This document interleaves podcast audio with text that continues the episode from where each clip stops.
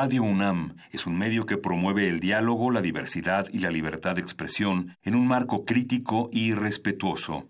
Los comentarios expresados a lo largo de su programación reflejan la opinión de quien los emite, mas no de la radiodifusora.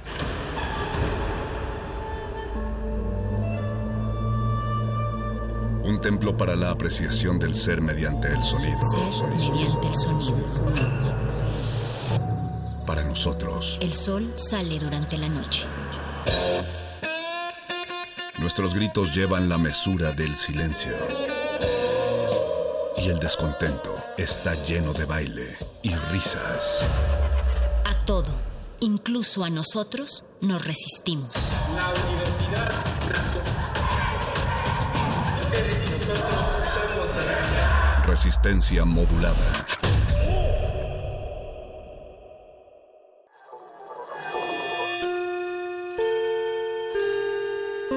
Que hayas tropezado y caído no significa que vayas por el camino equivocado. Becario cinta blanca. Significa que todavía no te la sabes. Todavía. Todavía. Bécame mucho.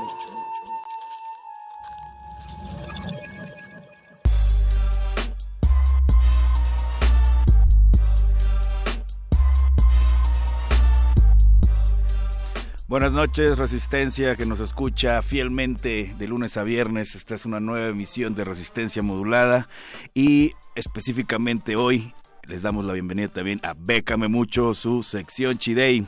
En este lluvioso miércoles 11 de septiembre estamos transmitiendo en vivo a través del 96.1 FM desde las instalaciones de Radio UNAM en Adolfo Prieto en la Ciudad de México. Eh, con los controles de esta trinchera sonora ya se encuentra don Agustín Mulia, el Voice, Luis Flores, el Mago Conde, listos para tomar posesión de esta resistencia en unos breves momentos. Les recordamos el teléfono en cabina es 55 23 54 12 para aquellos que quieran hacer alguna pregunta, una petición o simplemente saludar. También tenemos las redes sociales, Twitter, arroba R modulada y en Facebook Resistencia Modulada.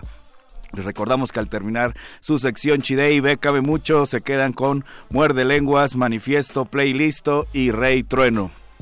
Y bueno, en esta ocasión traemos una selección de periodistas o para periodistas, pero vámonos directo a la información porque la beca es de quien la trabaja. La primera opción que traemos el día esta noche es el concurso de proyectos de investigación periodística transnacional cierra el próximo 30 de septiembre y se trata de dos proyectos que van a financiar, proyectos de investigación obviamente transnacional en América Latina. Las solicitudes deben estar firmadas por equipos integrados por al menos dos periodistas de diferentes países y podrán presentarse en formato disponible en las bases que pueden checar. Al final les recordamos dónde las pueden checar. Cada proyecto ganador recibirá el monto de 5 mil dólares para el financiamiento de honorarios, viajes o cualquier tipo de pericia necesaria para la investigación. La segunda opción que traemos el día de hoy es la del Premio Alemán de Periodismo Walter Reuter. El concurso está abierto para diferentes medios, géneros y formatos periodísticos. Se aceptarán trabajos en tres categorías independientes. La primera es radio y televisión, la segunda medios impresos y digitales y la tercera fotografía y caricaturas. No se aceptarán libros completos ni películas, aunque sí podrán postularse artículos de libro con formato periodístico publicados en un medio de comunicación en forma independiente en el periodo que pueden checar en las bases completas. El premio está dirigido obviamente a periodistas con nacionalidad mexicana, así como latinoamericanos que residan en México. El eje temático para los trabajos es México, Centroamérica y Estados Unidos ante el desafío migratorio. Cada participante puede entregar un máximo de tres trabajos, pero solo ganará con uno. Para el primer lugar hay 20 mil pesos mexicanos, para el segundo lugar 10 mil pesos y para el tercer lugar una bonita foto de Walter Reuter. Sí, querido Radio Escucha, escuchó bien. El tercer lugar es una bonita foto que podríamos conseguir en internet quiero pensar que es una foto inédita, pero bueno, ese es el tercer lugar. pero bueno, ahora vámonos con la última opción, que es eh, que traemos esta noche para Becabe Mucho, que es el premio Paco Raval de Periodismo Cultural. El cierre es el próximo 6 de octubre y este premio quiere distinguir a los mejores trabajos del periodismo escrito, artículos, reportajes, entrevistas sobre la realidad del trabajo de los actores, bailarines, dobladores o directores en escena. Podrán concurrir todos los artículos aparecidos en medios escritos, en soporte físico o digital, con cualquier periodicidad y difusión publicados del 16 de julio del 2018 al 15 de julio de 2019.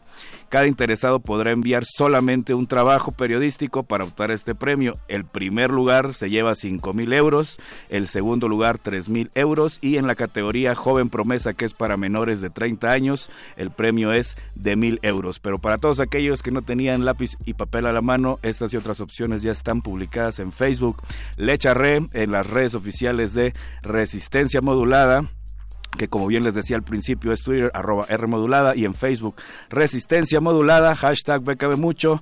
Pero antes de cerrar esta bonita sección, este miércoles lluvioso nos sorprende con la noticia de que fallece a los 58 años de edad Daniel Johnston, un músico compositor de culto que se dio a conocer con su álbum Hi, How Are You en 1983 y que a pesar de las enfermedades físicas y mentales con las que lidiaba, inspiraba a sus fans a no darse por vencidos, a seguir sus sueños con frases como El sol brilla sobre mí, The sun shines down on me.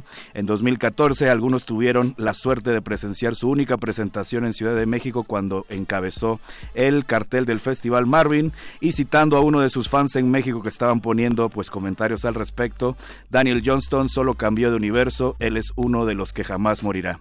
Desde Beca de Mucho va este pequeño tributo y los dejamos con Vivo mis sueños rotos, I live my broken dreams, en voz de Daniel Johnston, que precisamente fue una vez que se coló a MTV, a unos, a unos eventos de MTV, y no solamente se coló, sino fue la mejor presentación que tuvo MTV en esa ocasión.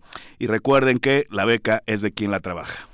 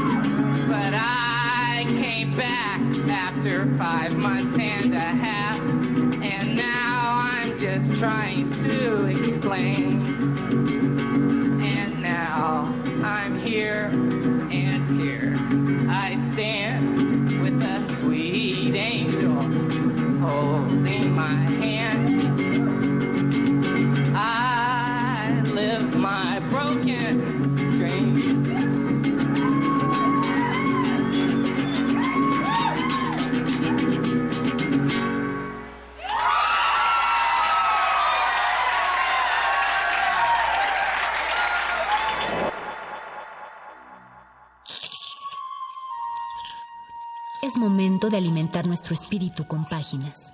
Las letras son la botana del alma.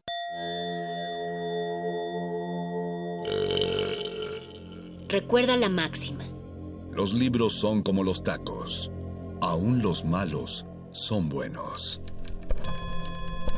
Muerde lenguas.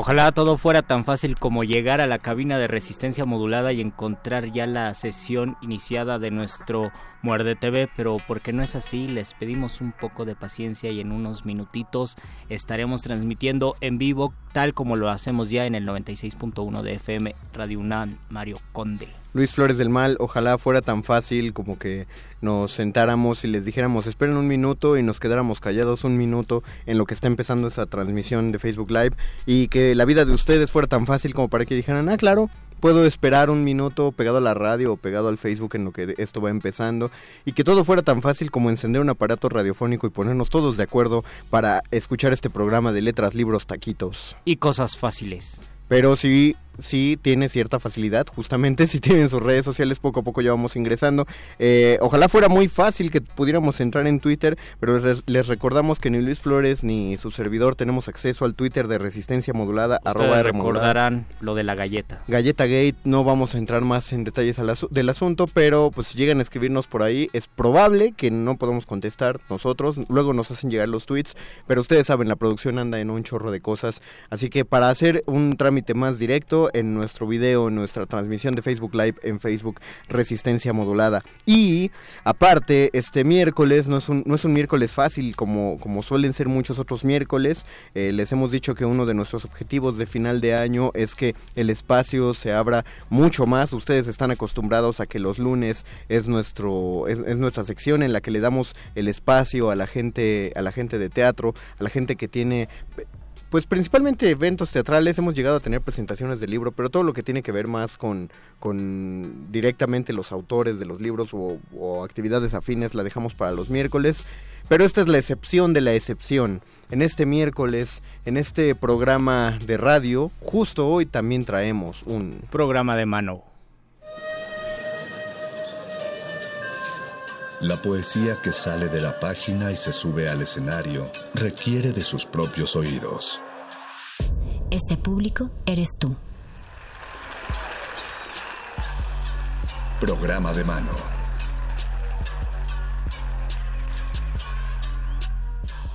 se encuentra en la cabina con nosotros eh, después de, permitir estos cambios de horario, porque originalmente cuando lo estábamos programando tuvimos que decir, no, lunes no, ¿qué tal el, jueves? No, el jueves no puedo, ¿qué tal el miércoles? El se, miércoles nos cruzó, se nos cruzó un grito de dolores. Se nos cruzó un grito de dolores, de hecho también vamos a tener ahí un, altercado el próximo lunes, de una vez les vamos avisando que vamos a retransmitir, no vamos a estar en vivo, pero eh, panadero, no digo zapatero tus zapatos, en este momento nos dedicamos a otra cosa y por eso ya tenemos aquí en la cabina a Alejandro Marrón, que viene a hablarnos acerca del montaje de Astroman, que está en la sala nuevo del Teatro de Capilla. Bienvenido, Alejandro.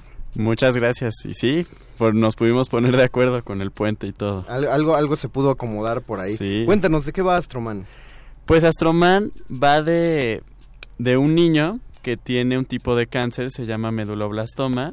Es un niño de 10 años y, y pues bueno, ¿no? Con esa condición inicia la obra y y le llega a Damián un regalo.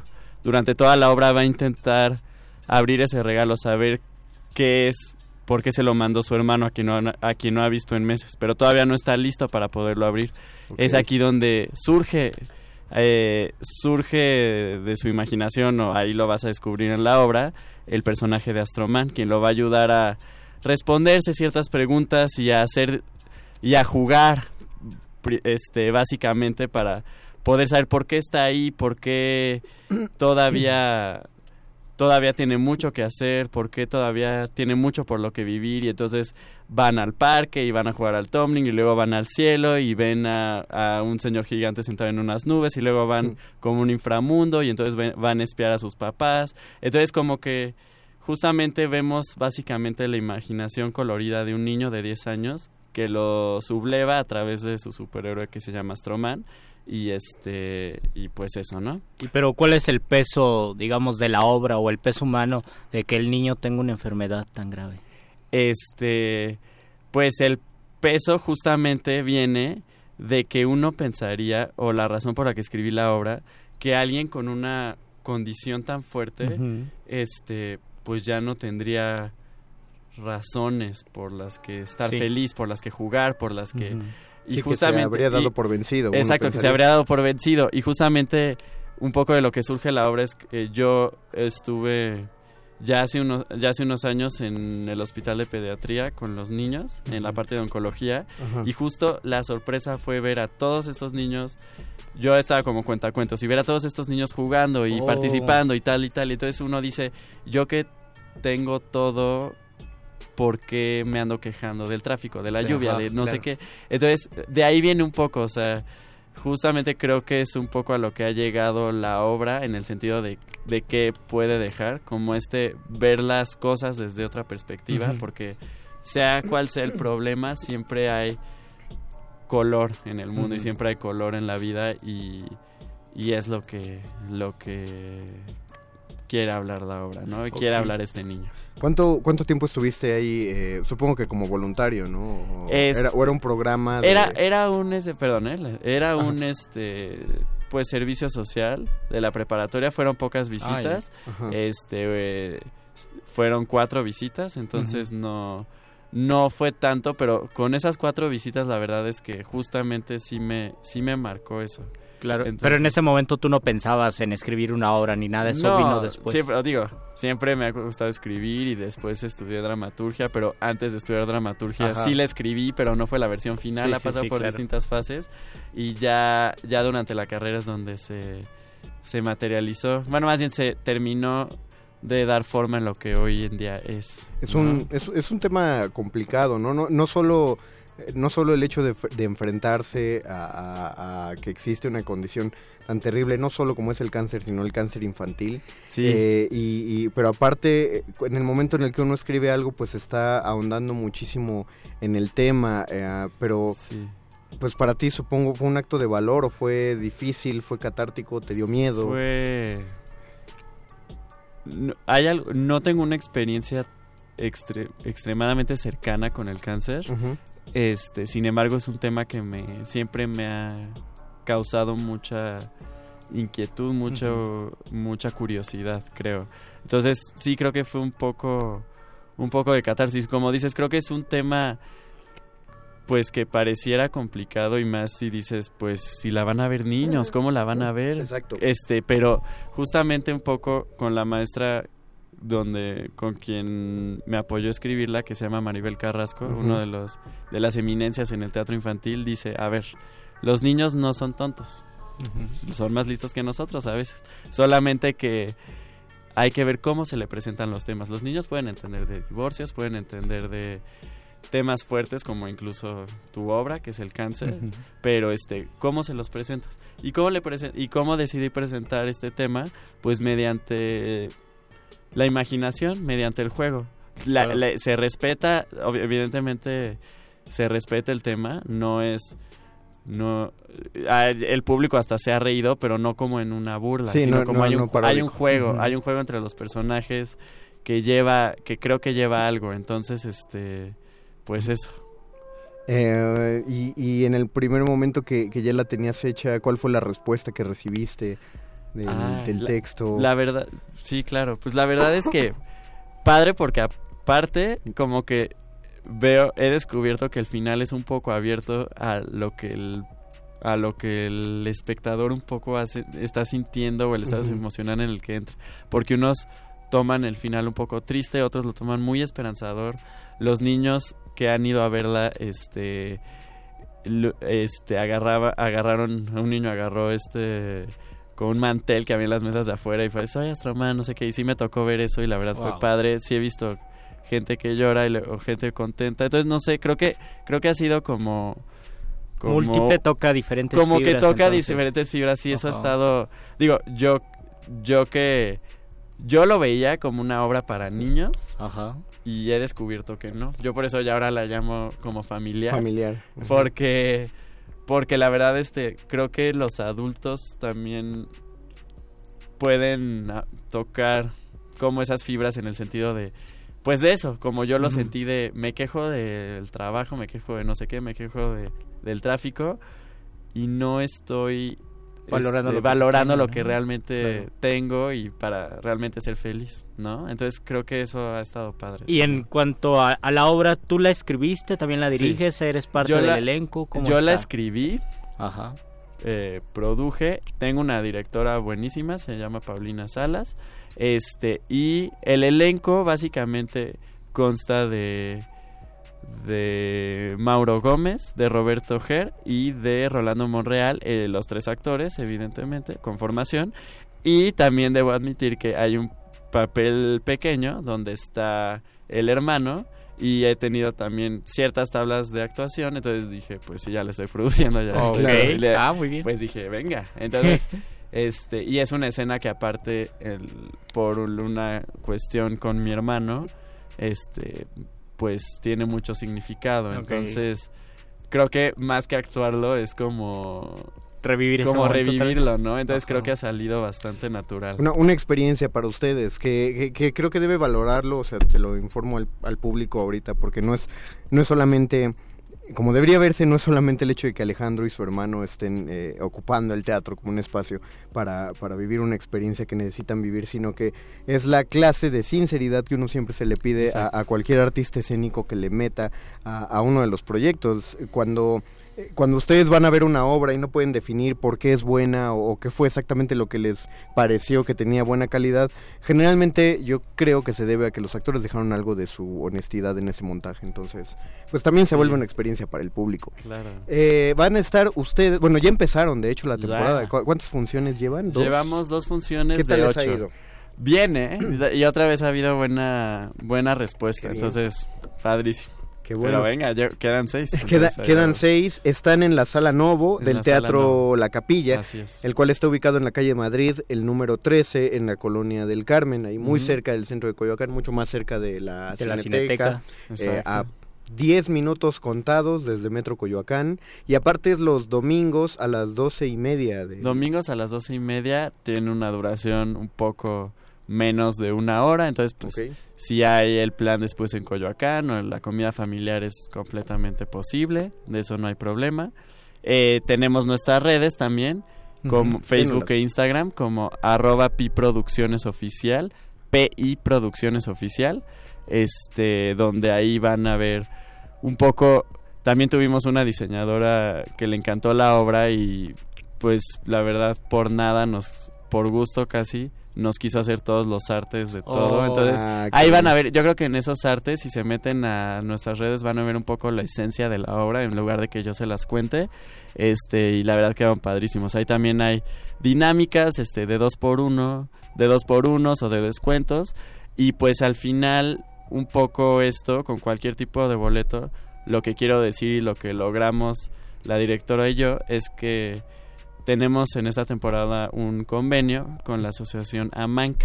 Esto es una asociación que apoya a niños con cáncer, dado el tema de la, dado el tema de la obra, y hacen cosas bien padres, igual si se pueden este muchos voluntariados, muchos talleres hacia los niños. Entonces, pues parte de los ingresos de cada boleto, un 40%, de hecho sin letras chicas, va a ir directamente hacia la asociación. Entonces, si tú vas al teatro, también vas a apoyar a niños con cáncer. Ma- eh, entonces, más que en cualquier otro montaje que en muchos otros, le pediríamos, exhortaríamos a nuestra audiencia que en esta ocasión nos pasáramos de largo buscando cualquier tipo de descuento, porque finalmente piensen Sí. que si al final un boleto se va, se tiene que repartir entre todos los creativos y no solo entre todos los creativos, en el caso específico de la de la capilla. eh, la sala Novo, tienen de los tratos más amables con las compañías en cuestión de, de cobro de renta por temporada. Son, son accesibles en comparación a muchos otros teatros, pero aún así, pues finalmente se tiene que hacer un descuento por entrada general. Exacto. Entonces piensen la cantidad de descuentos que se están haciendo para no solo para pagar aquí a los actores, sino que además ellos mismos de alguna manera están cediendo parte de este dinero justamente para apoyar a la Fundación AMAC. Así que creo que lo, lo menos que podríamos hacer sería ir y, y pagar el boleto completo. Y además, al ser una obra familiar y como ya nos lo dijo Alejandro, que es- se presta perfecto para un domingo, Ujú. acabas a la- a- antes de la una y media. Pon tú que sales del teatro a la una y media. Es, Tienes todo el domingo y todo Coyoacán para disfrutarlo. el clima es donde está más padre, estás cerca de Coyoacán, puedes ir a, a donde sea, entonces lle- váyanse en bola, eh, si no si no son tanto de familia de ir con papás, con hermanitos y sobrinos, pues váyanse en bola de amigos. Eh, lleven mucha gente, vamos a ayudar a llenar estas seis funciones porque no solo es, es para esta compañía, sino también es para Amank. ¿Nos repites las redes sociales del grupo? Por Sí, claro, es arroba Pi Producciones Oficial, se escribe P-I. Pi, ajá. P-I latina, pues, P-I Producciones Oficial. Como el signo de, como el signo matemático. Claro, pero el bueno, nombre, le- eh, exacto, el Pi. nombre, Pi. Ok. Y este, eso tanto en Instagram como en Facebook. Ah, perfecto, pues los, los vamos a seguir. ¿Algo con lo que quieras dejar a los escuchas acerca de Astroman? Pues que lo que sí puedo prometer es que algo van a sentir que eso ya me lo dirán. Híjole. Pero con algo van a salir y creo que eso es lo que lo que yo más me llevo y por lo que finalmente me gusta escribir y hacer teatro porque aunque no me aunque me, también me dedico a otras cosas, pues esa sensación es por la por lo que uno anda aquí en la luchita, ¿no? Y esa es la fundamental. Exacto. Alejandro Marrón, muchísimas gracias, por haber estado aquí en la cabina de Radio Nam con nosotros. Les deseamos mucha popó para toda la temporada. Gracias por la y popó. cualquier proyecto que sigan teniendo en Pi Producciones, pues avísenos. Claro aquí hay un espacio. Muchísimas gracias. No, gracias a ti, Alejandro. Muchas gracias Alejandro. Ahora vamos a escuchar una rolita, una rolita muy fácil Una y rola regresamos a este Muerde Lenguas de Letras Taquitos. Y cosas fáciles. Busca lo más vital nomás, lo que es necesidad nomás, y olvídate de la preocupación. Tan solo lo muy esencial para vivir sin batallar, y la naturaleza te lo da. No quiera que vaya, no quiera que estoy, soy oso dichoso, oso feliz. La abeja zumba siempre así porque hace miel solo para mí.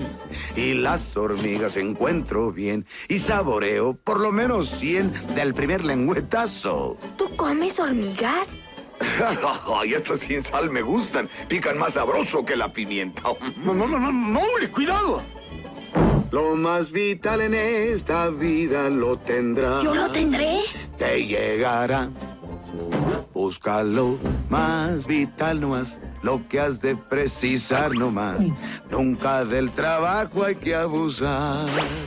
Si buscas lo más esencial, sin nada más ambicionar, mamá naturaleza te lo da. Cuando tomas un fruto con espinas por fuera y te pinchas la mano, te pinchas en vano. Tomar espinas con la mano es malo. En vez de la mano se usa siempre un palo. Mas fíjate bien, usarás la mano cuando tomes la fruta del banano. Aprenderás esto tú. Sí, gracias, Balú. Oh, par de locos. Pero qué canción más tonta. Vamos, Bagheera, pégale al ritmo. Lo más vital para existir te llegará. ¿Me llegará? Nos llegará. Ya que estás arriba, ráscame el hombro derecho, Mowgli. No, un pelito más abajo. Ahí, ahí, ahí. Ah, ¡Qué sabrosura! Mm, me gusta. Mowgli, tenemos que buscar un árbol. Esta comezón es de las grandes. Vamos. Eres chistoso, Balú. Rico. Ay. Oh, esto es delicioso. Oh. Ay, ay, ay, ay. Un poquito más. Ah, eh, ah.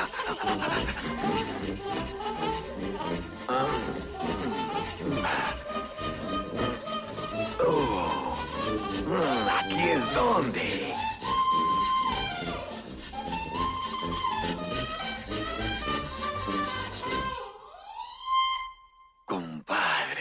Esto sí que es vida. Así. Déjate llevar. Así. Tranquilo, deja el cuerpo descansar. Mira, te daré un consejo, amiguito. Si como esa abeja fanas, ah, trabajas demasiado.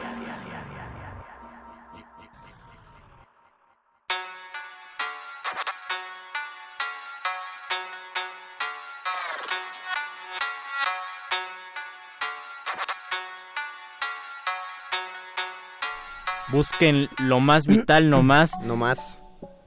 está Que fuera. la naturaleza les dará ching. Te, te he fallado, Tintán. Se me acaba de olvidar la letra tanto que le he cantado desde niño. Mamá naturaleza. te lo Mamá, da. mamá naturaleza te lo da. A mí me gusta muchísimo la versión de Rastrillos. Es una versión de reggae que Ah, salió sí. hace como 15 o 20 años en un disco genial y esa es la mejor canción de reggae del disco. Dice Del Ana mundo. Del mundo. El mejor reggae del mundo. Ana Jiménez dice, hola amor de lenguas, bonita noche, bonita noche para ti. Lila Cas- Lila Castillo dice bonita noche, Yuri Carballido también dice ya llegué, muchas gracias por Qué chido que llegar. sintonizan. Mario Juárez nos manda saludos. Hola, y Mario. nuestro querido Lalo Nájera nos dice, hola queridos muerde lenguas. Habla su amigo Lalo Nájera. Y para mí no ha sido nada, pero nada fácil, lo- lo- y lo digo a todos, es no escuchar al doctor Arqueles. ¿A quién? Al doctor Arqueles. Ah. Sí, cierto. Es que quería, quería hacer el juego de que el doctor Arqueles nunca había Oh. existido, pero no, no, no, nunca nos pusimos de acuerdo para eso. El doctor Arqueles va a requerir su programa especial para que aclaremos la paradoja espacio-temporal que ocurrió al respecto, pero existe todavía. ¿Sabe- ¿Sabes dónde existe la Nájera? Aquí.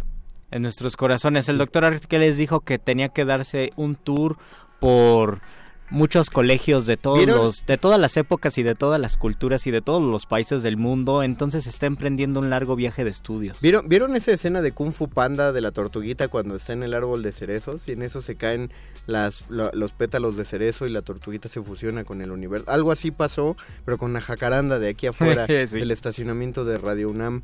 Entonces sabemos que el chi de el doctor Arqueles está en algún punto. Hasta Betoques volteó bien espantado a ver si estaba atrás de él. No, Betoques, tranquilo, no. Así Él la está en todos lados. Está en todos lados. Es tu conciencia. No, no lo busques porque está de todas maneras. Él sabe lo que hace. Saludos donde quiera que esté. Saludos, doctor Arqueles. Arqueles. Gracias por habernos iniciado en este proyecto porque ahora nosotros somos parte del muerde lenguas, no sé cómo decirlo, Sí, nosotros sí, somos los alumnos ya que pasamos a cinta negra tal vez, o por lo menos a cinta amarilla, así nos sentimos.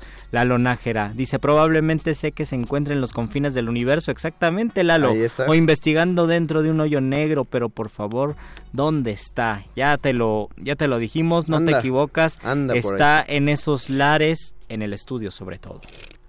Y queríamos, dijiste- ajá. ajá, queríamos anotar, bueno, no sé qué había dicho, yo, quería yo quería anotar que lo que habíamos comentado el lunes, no siempre lo fácil es lo sencillo de hacer. A veces lo fácil, lo que aparenta facilidad, a veces es lo más complicado. Uno, por ejemplo, uno se pone a pensar en el celular y en estas cuestiones de que antes leías el instructivo del celular para aprenderlo, para Ajá. aprender a manejarlo y ahora Es pues el instructivo yo creo que nadie lo lee nunca y lo aprendes a manejar porque es muy es muy fácil de usarlo, es una cuestión intuitiva, pero detrás de todo eso hay algo muy complicado. Lo mismo pasa en la literatura y si pensamos en los poemas o en cualquier otra manifestación de la literatura como un artefacto lingüístico, detrás de todo eso hay muchísimo trabajo, hay muchísimas chambas, hay muchísimas lecturas que pueden que ayudan, que alimentan y enriquecen al escritor para llegar a escribir algo. En el ámbito empresa- empresarial es una ciencia el hecho de, de que las cosas resulten fáciles. Lo dice muy bien un meme, que no señora, su hijo no es muy inteligente porque tiene tres años y puede agarrar un iPad y puede manejarlo de pe a pa. Más bien los ingenieros de, de- de Apple son extremadamente inteligentes de manera que pueden crear un aparato electrónico que puede operarlo un niño de, de tres años. Digo, sí, sí, le, le mete chamba el niño, pero lo puede operar. Y ahí, yo, yo leí un libro el año pasado que se... Ah, olvidé el nombre. El, el nombre est- estaba padre, uno de esos libros empresariales, pero justamente hablaba de un concepto que se llama usabilidad, de la red. Que, que a mí me parece que es una palabra... O sea, ¿es, es existente antes? No, no existe. No, porque sería utilidad, ¿no? utilidad. Sí, es, la tipo clase de palabras empresariales inventa, como sí. accesar y Como acce- sí, exacto, o, o principiar. prin- principiar. sí, pero pero era un concepto que hablaba específicamente para eh, es un tipo que tiene toda una empresa que solo se dedica y cobra millones a que le hablan de las empresas y le dicen, "Oye, mi sitio web es fácil de usar o no." Y entonces Oh. es, el, el libro está muy padre porque es una oda al sentido común, porque el- este tipo dice, claro, los diseñadores web eh, tienen una noción muy, muy grande acerca de lo que quieren en una página y, y lo consiguen, pero muchas veces no consideran las cosas más sencillas, como, como en qué lugar debe estar posicionado el buscador de la página, qué tipo de cosas se pueden ingresar para buscar en él, eh, si tu sitio te lleva a lugares fáciles, por ejemplo, si ustedes se meten a, a- que siempre nos preguntan del podcast, eso sería parte de una evaluación. Si ustedes pueden meterse a la página de Radio UNAM y encuentran El rápidamente el podcast rápida, y, y el podcast que quieran, eso significa que la usabilidad de esa página es, es excelente. buena, sí. Pero si, si uno se mete, yo quiero ver qué haría este señor si se mete a la página del SAT, porque creo yo que la página del SAT es la peor Es la página más laberíntica y mira, que existe, Y, ni- y ni sí. siquiera tanto los trámites, porque uno va, yo me acuerdo, uno va y saca la, el, el RFC, ¿no? Allá.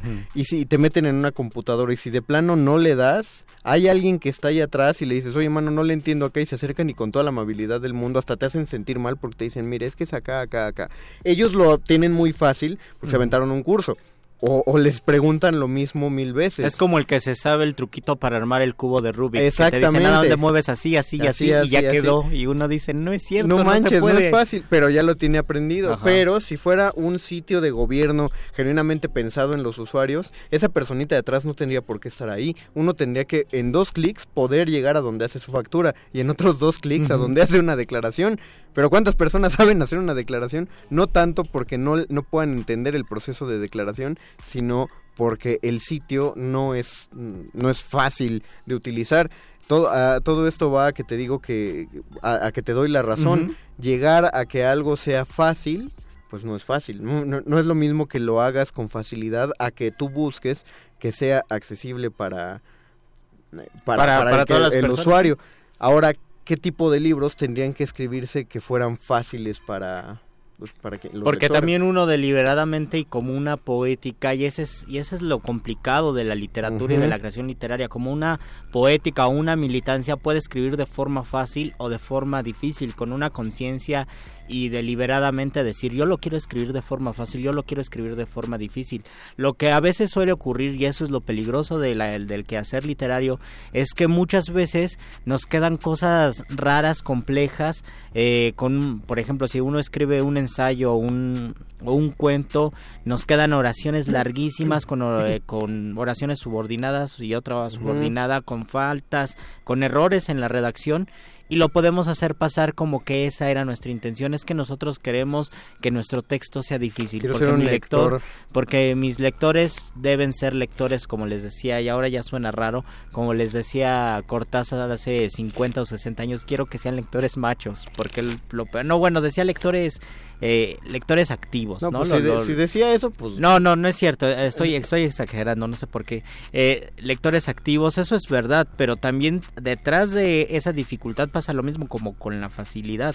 Detrás de esa dificultad hay muchísimo conocimiento y también los, los escritores que pueden hacer algo sencillo porque no tienen otras herramientas también yo pienso que sería cuestionable si solamente lo hacen escudándose en que su poética tiene que ser fácil. Creo, creo que esa, en eso radica la dificultad de que el ensayo se popularice como género literario. En, en, en general, lo- los ensayos requieren...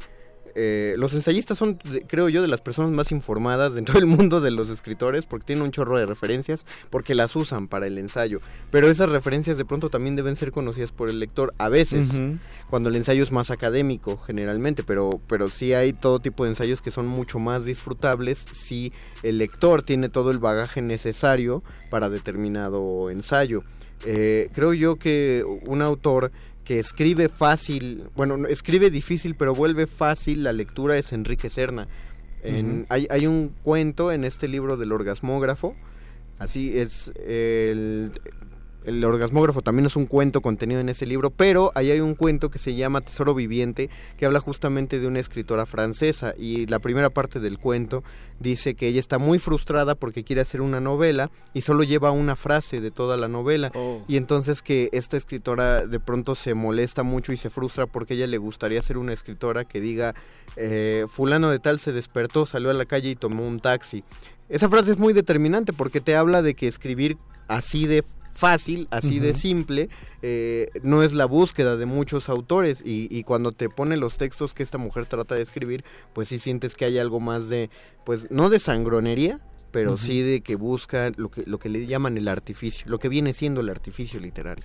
Y eso que decías al principio sobre la usabilidad, yo, yo me imaginé que es como cuando le preguntan, más bien cuando le dicen a alguien, explícalo para que te entienda un niño de cuatro años. Eh, eso, Eso a veces en la literatura también puede pasar. Escribe algo para que también un niño lo, lo disfrute. ¿no? Creo que la mejor indicación que lo único que aprendí en toda la primaria, bueno, aparte de ni siquiera, bueno, ahí no aprendí a acentuar.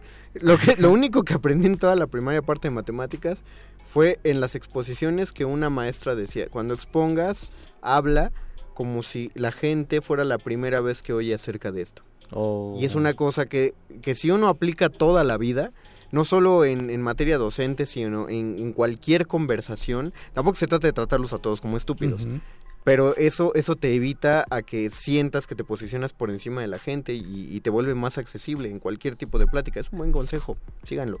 Y además, en algunos casos, por lo menos en la literatura, casi siempre el camino de la literatura va así. Empezamos leyendo eh, textos fáciles o textos que son accesibles y poco a poco vamos, nos vamos complejizando y vamos buscando otros autores que nos pidan más porque ten- ya tenemos una cierta educación y una cierta sensibilidad para leer esos textos. Yo, por ejemplo, cuando empecé a, leer poesía, eh, leía a Sabines y leía a Mario Benedetti, que son autores relativamente fáciles que yo los disfrutaba muchísimo. Ahora los leo y también los disfruto y en los talleres, en el taller que imparto, lo los comparto con muchísimo gusto.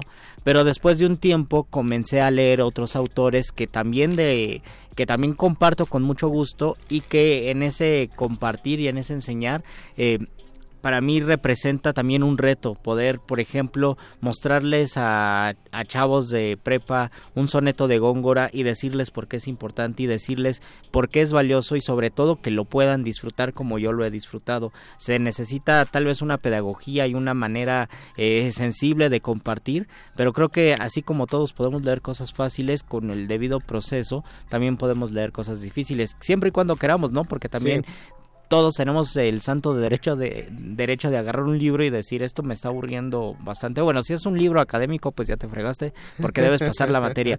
Pero si lo agarras por gusto, a la cuarta página uno lo puede abandonar y es legítimo hacerlo. no aplica para ustedes, eh, estudiantes de Sí, medicina. no, porque van a decir es que lo escuché en Radio UNAM. No, léanlos todos, por Sí, favor. léanlos todos. Nos dice Rodolfo Salinas, saludos muerde lenguas. Mario. Juárez dice, El Principito es un libro al parecer sencillo, esconde varios eh, conceptos filosóficos, así es, es, es un claro ejemplo de que lo sencillo a veces tiene muchísima profundidad. Eduardo Nájera nos recalca, muy bien, es lo que trataré de cal- es lo que trataré, calmaré mis nervios, pero en verdad espero que regrese a buscar en él, aunque soy muy sincero, se me hacía tan difícil escucharlo en algunos momentos por las señales de radio en mi cerebro. Escuchaba la palabra albarrán, una computadora y me preguntaba qué significaba muy pocas veces, creo que no era importante. Yo creo que también está recordando Lano Nájera nuestro primer, eh, bueno, a Nuestro un- primer programa. Nuestros primeros programas donde estaba Alejandro Albarrán al que le da le mandamos un fuerte saludo Solíamos ser, solíamos ser cuatro. solíamos ser cuatro quedan dos De los peces del infierno. Ana Jiménez nos dice podrían hacer un programa sobre buenos libros de filosofía esperamos que sí pero es que ya se ya se nos fue el doctor Arqueles aunque el doctor Arqueles grabó un muerde lenguas especial ¿Ah, de sí? el doctor Arqueles habla en algún verano del año pasado o antepasado me parece Ah, vamos, a buscarlo. ¿Pero recomendaciones de filosofía? No me- recomendaciones de buenos libros de filosofía nos aventamos ese trompo a la uña Mejor yo diría malos libros de filosofía. Ah, por ejemplo. Porque eso- creo que la eso sí filosofía, está más fácil. la filosofía es en sí un filtro. Entonces, aventarte un, un mal libro de filosofía creo que es más bien la excepción y está más padre hablar a propósito de eso. Dice, ah, pero especifícanos, eh, señora Berenjena, es- ¿eso está en buenos o en malos? Eh, ah, en buenos. Dice que un libro de filosofía sencillo y accesible son los de Ramón Shirao. Ah, muy bien. Entonces ahí pasamos, pero... Otro libro, otro libro sencillo es Filosofía del Tocador del Marqués de Sade. Ese yo lo leí en la prepa y se me hizo sencillo, pero no tiene nada Pero que ver, no es amigo. filosófico. Pues se llama Filosofía del Tocador. Pero no, bueno, entiendo lo del tocador, el pero no entiendo por qué filosofía. ¿Qué más dicen en nuestras redes sociales, Luis? Eso es lo que dicen, nos mandan ¿Ah, saludos y acabó. eso es todo por ahora. Síganos mandando saludos, síganos diciendo cuál es su mandó texto fácil. Y yo tengo una antología de textos fáciles que quiero compartir con ustedes. Ok. ¿Se puede o vamos a escuchar una rola primero? No, pues, eh, ¿qué dice Betoques? Dice que se puede, dice que se puede. Ah, que- ¿se puede? Vamos Ah, a dar bueno. el, entonces vamos a dar el WhatsApp en vivo de Luis Flores para que No, no es cierto, no. Ah, pues entonces, ¿cómo se compartir Yo, la...? no, yo se los voy a leer. Ah, ok, Yo va. se los voy a leer. La, la idea era que los leyera Conde y yo, pero Conde se le hizo muy fácil olvidar su celular. Se me, hizo, se me hizo bien fácil estar viendo el celular. Ah, este, este es el consejo conde del día de hoy, amigos. Si ven el celular en un baño público y están a punto de salir, no apoyen el celular en el lugar donde va el papel de baño. Sobre todo, si la puerta de ese baño se cierra hacia el lugar donde está el papel. Eso, eso puede obnubilar sus sentidos. Y puede que no se den cuenta de que el celular estaba sobre ese lugar hasta 30 minutos después. Sabiduría Conde. Este consejo les doy porque un imbécil que olvidó el celular soy. Oye, pero a lo mejor tu inconsciente lo hizo para comprarse el nuevo iPhone 11. No, no, no, no, no, no, no, en, eh, saliendo de aquí voy a ir corriendo porque un buen samaritano, que ahora somos hermanos de Inodoro, eh, lo encontró justo en el lugar Ahora en el que lo el dejé. chiste del hermano de Inodoro. Así que, pues sí, porque si, eh, si hubiera sido otro. No, pero contestó el teléfono, todo muy buena onda. Entonces, todavía lo- creo que lo cargó porque ya se le estaba acabando. Y el día de hoy quise llamar a mi celular y todavía daba línea. Entonces, lo está cuidando bien. Pero voy a Oye, pero qué que curioso buscarlo. que lo encuentres en el baño y digas, híjole, tengo que llevarme este celular. Es que, pero- es que me dijo, se lo iba a dar al guardia, pero luego se lo clavan. Y yo, tiene usted mucha razón, señor. Oye, pues qué buenas personas. buenas personas Ojalá fuera tan fácil como ser buenas personas. Ahora Mientras tanto, les voy, a les voy a compartir un par de poemas que yo he ido juntando, aparecen de repente en internet. Muchos son fotografías de libros. No es decir, manches. existe... Son de esos. Eh, hay libros donde aparecen estos poemas que yo creo que muchos están filtrados, no filtrados, están inmersos en la tradición de la poesía directa, conversacional, coloquial, incluso de la antipoesía, pero en 2019 hacer realizar este tipo de textos de repente uno se pone a pensar de verdad teníamos que matar al arbolito para que nos diera esas hojas para imprimir esos textos y No. bueno no tal vez es una crítica dura pero ustedes opinen ahí les van unos poemas. Déjale, déjale hablar a una de mis ex porque le encantan estas fotos. Y las para poner en su Instagram, no es cierto. si, quieren una se las comparto con mucho gusto. Tengo tengo bastantes. Vas. dice locos. Te doy mi corazón. Es de locos lo sé pero de alguien tenía que ser. Volvería a elegirte cien veces. No sé dónde acaba el amor y dónde empieza la estupidez pero después de habernos hecho cenizas volvería a elegirte para incendiarnos otra vez deshojándote me quiere no me A hiere ver, espera, ¿ese es otro? ¿Ese es otro? Ajá. Déjanos opinar de mí. Ya. Ok. ¿Qué vas del otro? deshojándote.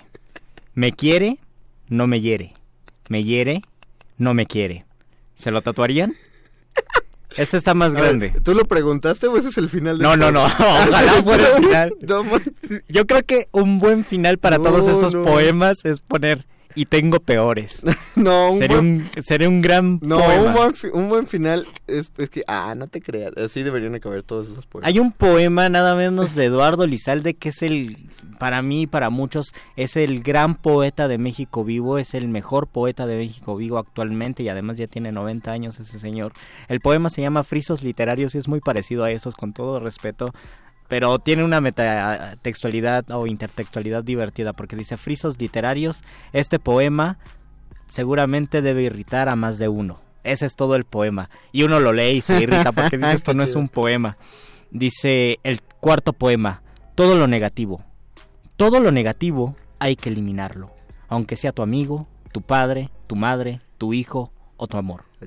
Como se destruye un virus o dos. Porque si se vuelve contra ti, no es tu amigo, ni tu padre, ni tu madre, ni tu hijo, ni tu amor. Y lo mismo, está en, está en un libro. Este es, este es lindo, solo porque habla de un perro. No, cállate. Carta a un perro. Ah. Ojalá alguna vez los humanos te merezcan. Punto. Pero bueno, también yo pienso que es algo que le dices a tu perro.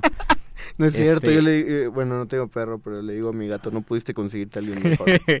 ese, es- ese sería ese sería un mejor poema, no carta a un gato. No pudiste conseguirte a No, alguien mejor. ese, ese sería una buena carta para el próximo 14 de febrero. Oh. Así, eh, yo, yo pugno porque el próximo 14 de febrero y marquen este tweet porque igual y en algún momento se va a popularizar. Regalen tarjetas que digan la neta te rifaste. Oh. Te rayaste conmigo. Maravilloso.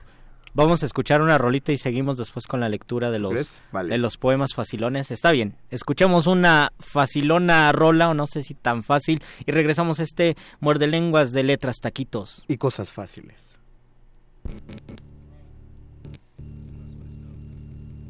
Hay una canción.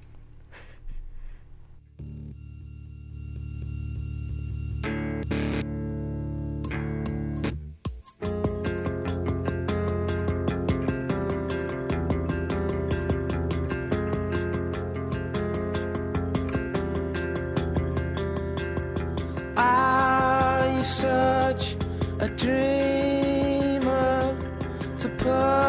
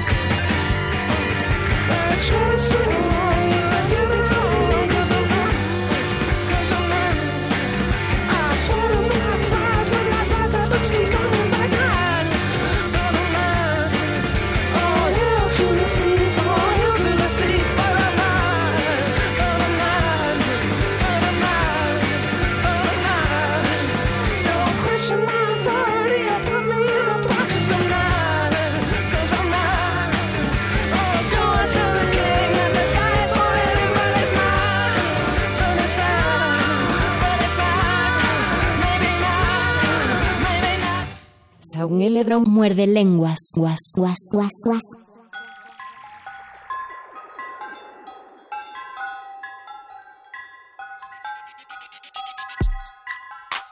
Quedan 114 segundos. Nos quedan 114 segundos. Oye, qué precisión. ¿Cómo le haces? Eh, Ana Jiménez nos dice, ¿podrían hacer un programa? Ah, ya lo, ya lo, ya lo leímos. Rápida. Aurea Shaide nos manda saludos. Nonita. Hola, Aura. Notita aparte, hay filosofía para niños o niñes. La colección de libritos de Wonder Oye, estaría padre que nos hablaras de eso, Aurea, un día de estos. Un día. Rodolfo Salinas dice, Luis, ¿crees que para entrarle a la poesía debemos primero leer muchas novelas, ensayos, etcétera, para adquirir sensibilidad literaria? Sí, y si quieren ver la respuesta larga, vean el- la transmisión del video de Facebook Sí, de lo, Resistencia lo que re- lo que respondimos mientras estábamos en rola. Exactamente. Yuri Carballido dice, qué bonito el poema para el perro. ¿Le gustó el poema para el perro? Aurea Shaide nos dice, justo la esencia de estos libros y de la propia filosofía es que son espacios para las preguntas, promueven el hábito curioso. Eso es importantísimo. Ser 60 curiosos segundos. es importante. Y, escru- y escrutador natural de la banda chiquita. Son en apariencia libros fáciles, pero refuerzan la base de un pensamiento complejo. 50. Dice Ana, me interesa para mi hijo de nueve años. Saludos a tu Ah. hijo de nueve años. Al Mejía, de hablando de ensayo, un escritor difícil es el, es el maestro Jorge Ayala Blanco 40. con sus libros de cine. En su novela Salvador Novo y su Farabev, que es un libro dificilísimo, también puede ser. También puede ser, ah, eso es verdad. Hagan un 30. programa de libros y cine, claro que sí. Nos dice. Mariela y el doctor Arqueles. El doctor Arqueles se encuentra en nuestros corazones y siempre va a estar aquí. Y si quieres saber la respuesta completa, tienes que 20. ver el video completo. Hay que despedirnos con un 15. poema, con un poema sencillón. Dice Antiu. 10. Escribimos la poesía 8. con casi todas las vocales. 5. Ay, hijos de la... Gracias, don Agustín Muli, en la operación técnica. Muchísimas gracias, Betoques, en la producción. Gracias, Alba Martínez, en la continuidad. Y gracias al Boys, que también estuvo asistiendo por ahí. Los dejamos con Perro Muchacho y la nota nuestra ya y luego manifiesta. Con la señora Berenjena y Mónica Sorrosa, que ya están ahí afuera. Mientras tanto, se despiden de estos Luis micrófonos. Flores del Mar. Y el Mago Conde. Última enseñanza del día. El dinero no compra la felicidad. Pero compra libros y tacos. Y eso se le parece mucho. Medítalo.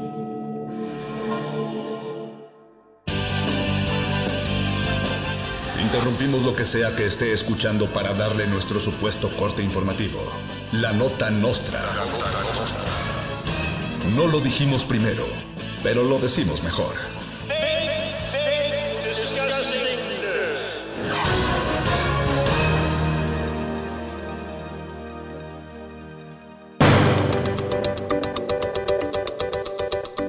Bienvenidos a la Nota Nostra, el único portal de noticias que encuentra noticias en donde no las hay.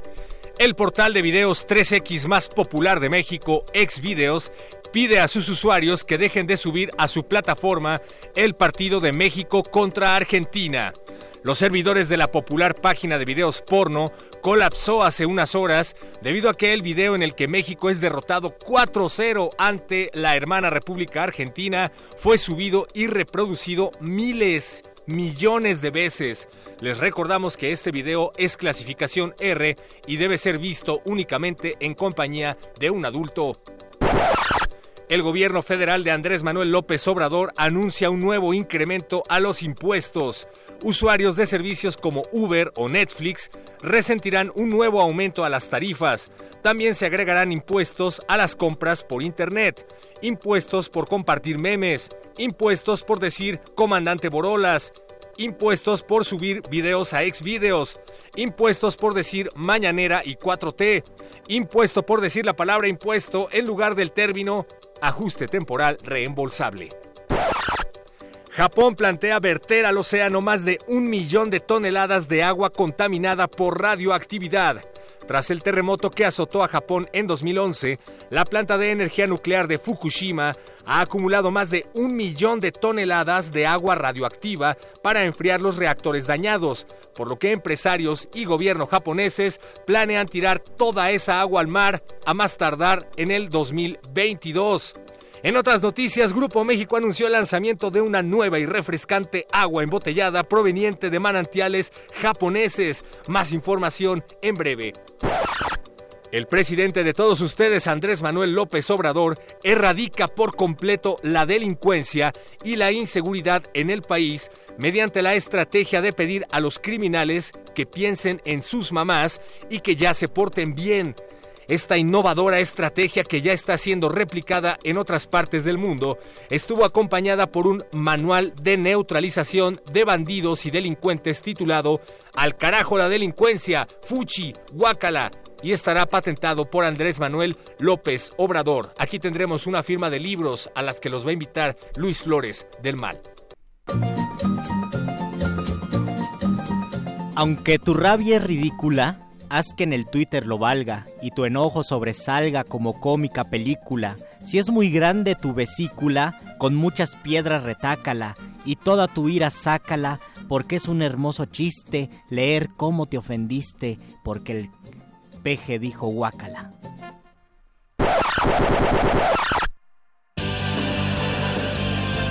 Estas fueron las noticias del día. Si no lo escuchó aquí, entonces fue en otra estación. ¡Maldito aparato! ¡Sé más gracioso!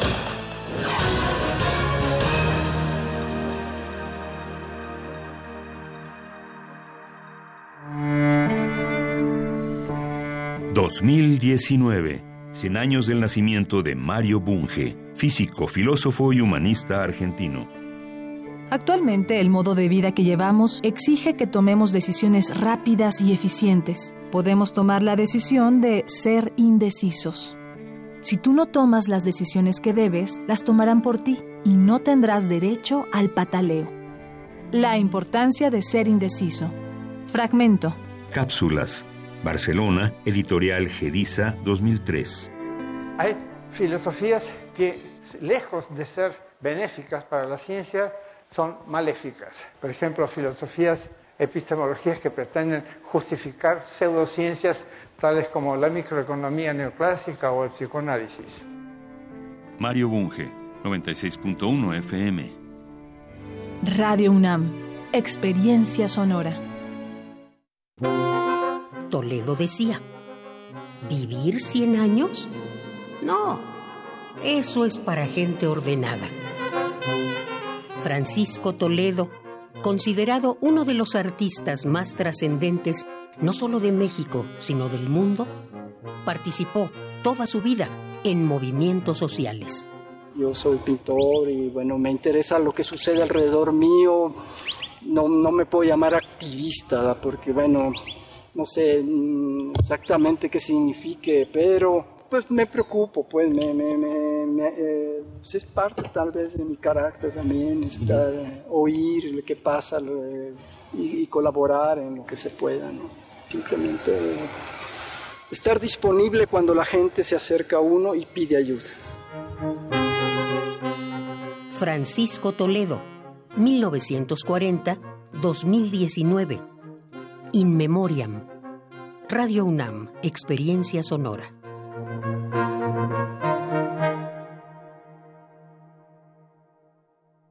Hola, soy Yasnaya Aguilar, originaria de Ayutla, Mije, Oaxaca, y estoy orgullosa de mi lengua materna, el ayuk. En México, más de 6 millones de personas hablamos alguna de las 68 lenguas indígenas que se tienen registradas. Porque la discriminación se enfrenta en comunidad, valora tu cultura y enorgullécete de tus raíces. Salgamos del closet. ¿Qué lengua hablas tú? Secretaría de Cultura. Gobierno de México.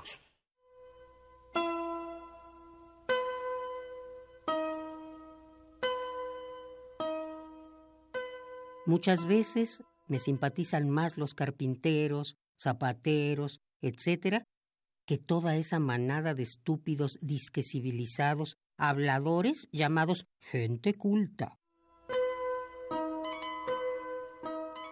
Frida Kahlo.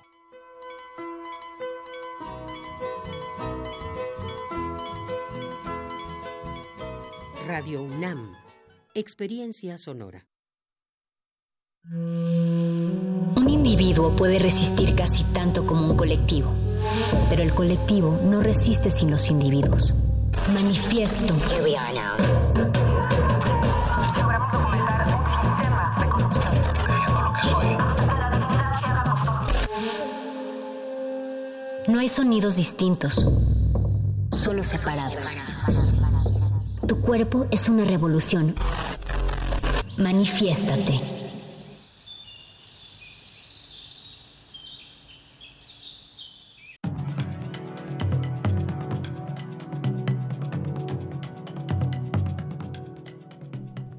El público emerge del interior de la vida privada. No se trata de una masa amorfa acogida a cualquier bandera que se ondee ante ella, sino de individuos que necesitan desesperadamente encontrar en la acción directa, política y técnica o en su mediación simbólica el arte. A otros individuos con los que compartir frustraciones y deseos, individuos que se agrupan en colectivos ya no para pedir humildemente al soberano ser oídos, sino que saben de derechos maltratados y de injusticias sufridas. ¿Cómo jugar? Por un lado, la permanencia de un pasado que se niega a ser enterrado y enmascarado por el monumento que dice estar erigido en su honor, y por el otro lado, inevitable pase- paso del tiempo que aporta nuevos afanes y preocupaciones, nuevos estilos de vida y nuevas reacciones de odio y de solidaridad. Eh, yo creo que las ciudades más exitosas son aquellas en donde el genio de, su, de sus arquitectos, de su gente, de sus constructores y de sus residentes logran ir sumándole nuevos elementos a lo largo de la historia, sí, sin perder los que ya tenían. ¿Cómo evitar que una tragedia se haga anodina a fuerza de estar continuamente de cuerpo presente? O al contrario, que logre máxima difusión escandalosa en los medios de comunicación de masas, pero solo de manera efímera, casi instantánea, dada la acumulación de noticias de la que la globalización de las comunicaciones acarrea consigo? Si se pudiera lograr esta suerte de reviviscencia continua, de herida que se niega a ser cicatrizada y que se plasma en un monumento tolerado, no financiado por los poderes públicos para recordar a esos poderes que ellos deben estar al servicio, no solo de un pueblo concreto, sino de la paz y la concordia universales, entonces ese monumento constituiría la más grande y literalmente extravagante e intempestiva manifestación de arte público. Extracto del libro De Arte Público y Espacio Político de Félix Duque. Finalmente estamos armados de una suma de siglos y no nos damos cuenta. Pero eso es lo que nos da identidad y si no hacemos conciencia de eso, no vamos a poder tener un perfil eh, definido.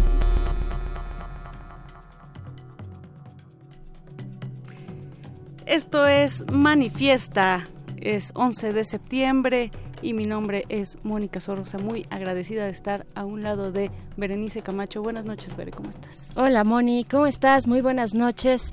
Gracias por acompañarnos a estas altas horas donde ya la oscuridad se cierne sobre la Ciudad de México al menos. Si nos escuchan desde otro lugar, desde otro espacio, díganos desde dónde. Ahí están nuestras redes sociales para que se manifiesten. Arroba Rmodulada en Twitter, Resistencia Modulada en Facebook. Así podemos compartir algunas opiniones de nuestro tema de hoy. Leíamos acerca del espacio público, de los monumentos históricos y también de la protesta ciudadana y entre todo eso también el arte.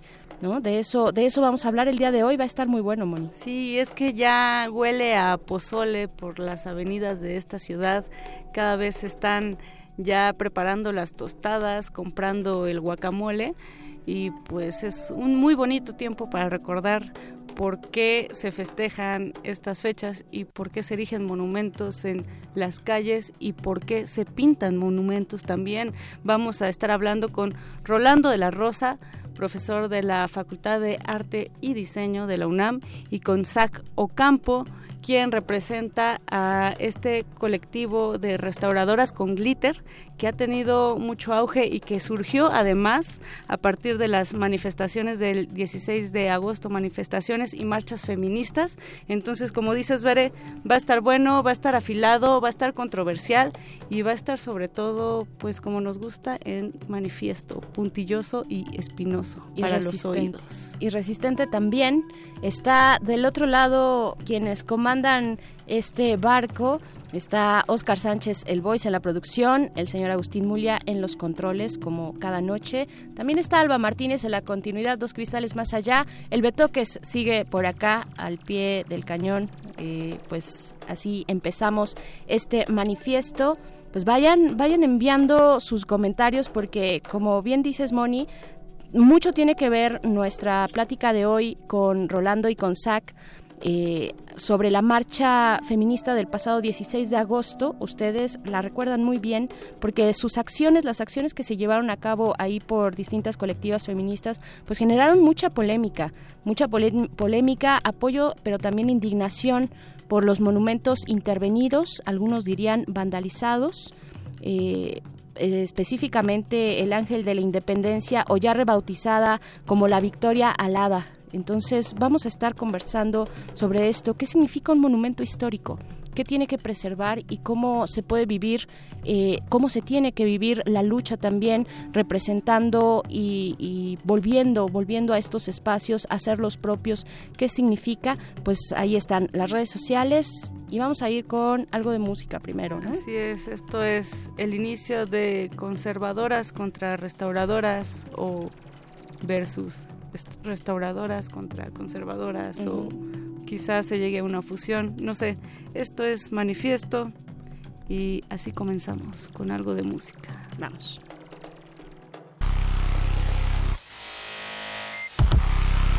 Manifiesto. The coyote goes.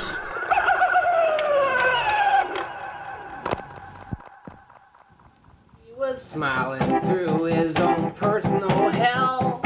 Dropped his last dime in a wishing well, but he was hoping too close and then he fell. Now he's Casper the friendly ghost. He was always polite to the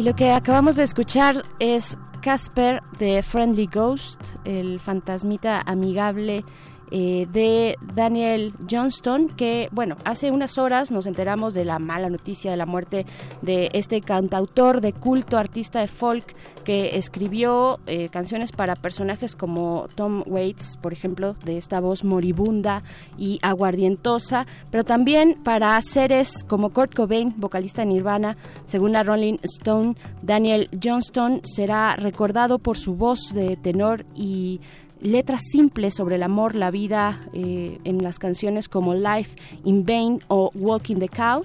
Sus eh, rolas han sido versionadas por muchas bandas como Flaming Lips, los Flaming Lips, Beck o Bright Eyes, en fin, un, un buen camino le deseamos, le deseamos a Daniel Johnston en esta, en esta noche. Y pues bueno, están en manifiesto y ahora sí vamos con nuestra entrevista de hoy. Así es, con los invitados.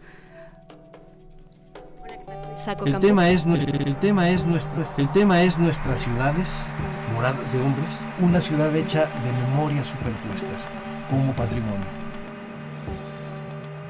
El ángel de la independencia, el ángel de la independencia, por, por cierto, va a seguir protegido con tablas por tiempo indefinido. Por el momento está prácticamente cercado. Nadie se puede acercar a este monumento histórico, ¿no? El tema es, el tema es nuestro-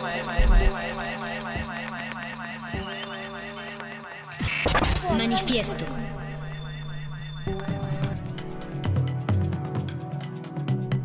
Y ahora sí, arrancamos con este manifiesto que se está, se está eh, sensibilizando porque ciertamente se están moviendo muchas fibras, muchos hasta prontos, pero también muchas movilizaciones, mucho pues justo movimiento, movimiento social, movimiento de mujeres. Y pues estamos muy contentas, Bere, de que estén ya con nosotras eh, Zach Ocampo, eh, representante del movimiento eh, Restauradoras con Glitter. Buenas noches, Zach, bienvenida. Hola, buenas noches. Muchas gracias por la invitación. Gracias, Gracias gracias, a ti. Gracias a ti por venir. También nos eh, acompaña Rolando de la Rosa, quien es pintor y artista plástico. Eh, también es profesor, profesor de la Facultad de Artes y Diseño. Pues te corrijo completamente. Por favor. ya no se dice artista plástico. Ok. Este, ya somos artistas visuales. Artistas porque ya usamos video, foto digital, láser, entonces Sonido ya también. este y ya no soy pintor propiamente, sino que pinto, esculpo y hago instalaciones, hago lo que yo llamo piratas, o sea, performance, instalaciones, intervenciones, tecnologías nuevas, acciones sociales. Entonces, eso abarca mi trabajo. Fantástico, fantástico. Y pues los hemos reunido eh, y agradecemos mucho En- que estén aquí. en pues, esta misa negra. En esta misa negra y nocturna de resistencia modulada en manifiesto, pues para eh, conversar ahora que estamos pues en el mes de las fiestas patrias, ¿no? Hay, hay, un, hay un tema por ahí, hay una línea por ahí acerca de los referentes simbólicos, de los monumentos, de los espacios que compartimos y que significan cosas para nosotros como sociedad, ¿no? Cosas que podrían o no tener una identidad cohesiva tal vez entre todos y todas, pero también con el motivo de las, eh, en el centro de todos los monumentos, los espacios públicos, con el motivo de esta marcha del pasado 16 de agosto de las mujeres feministas colectivas que en una protesta muy fuerte sobre los feminicidios en nuestro país, sobre la violencia de género y la violencia sexual, pues se reunieron, nos reunimos y eh, en alguno de los momentos pues intervinieron espacios públicos eh, y monumentos también. ¿Qué decir? ¿Qué decir de este panorama, de este contexto? ¿Cómo, cómo ustedes desde su quehacer lo pueden interpretar? Eh, tal vez empezamos contigo, Zach Ocampo.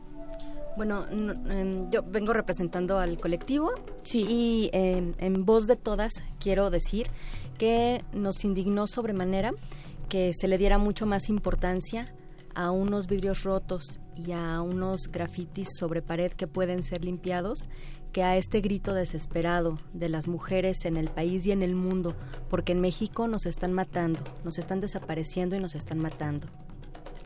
Nosotras creemos que es mucho más importante la vida humana que lo que eh, el, el- el hecho, ¿no? Que esta importancia que le dieron los medios de comunicación un día después de la marcha, estábamos indignadas por eso nos conformamos como colectivo y decidimos eh, pues manifestarnos. Fue a partir de ese momento, solo para tener la referencia y que la audiencia lo tenga, eh, fue a partir de ese momento que ustedes, digamos, se reúnen y deciden formar esta colectiva de restauradoras con glitter. ¿Quiénes son ustedes? Eh, un día después de, de la marcha, eh, una compañera em, me envió una invitación por Facebook y pues me di cuenta de que éramos muchas compañeras restauradoras y después nosotras empezamos a llamar a varias mujeres que se dedican a la cultura para que se sumaran a esta voz.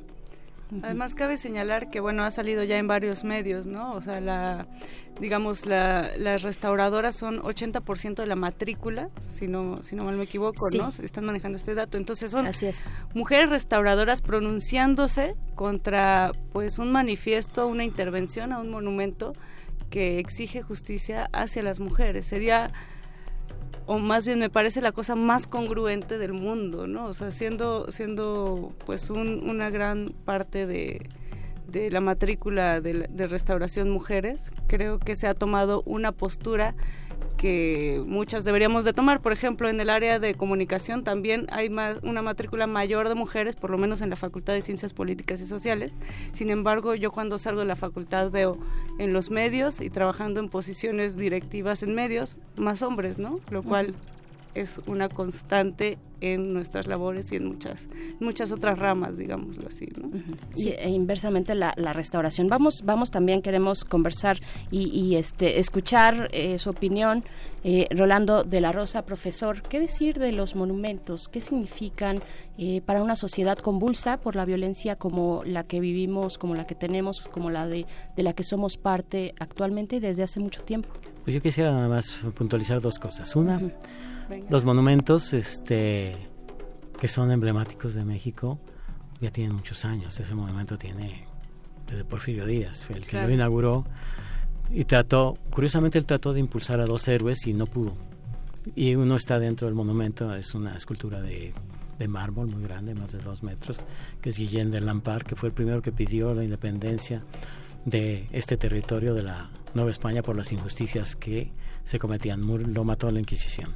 Es una historia muy interesante porque también es, es uno de los inspiradores del zorro, porque traficaban vino y eran entre él y un este uno que vivió en California inspiraron a la, a la creación del zorro pero sí existieron. Bueno esos monumentos son de la academia la academia se fundó en 1781 y es muy notorio porque la academia hacía las cosas a la manera europea muy muy académicas entonces esos monumentos son muy exquisitos y son muy apreciados y pasan a través del tiempo a través por su calidad entonces, bueno, es, es emblemática la, la columna de la independencia.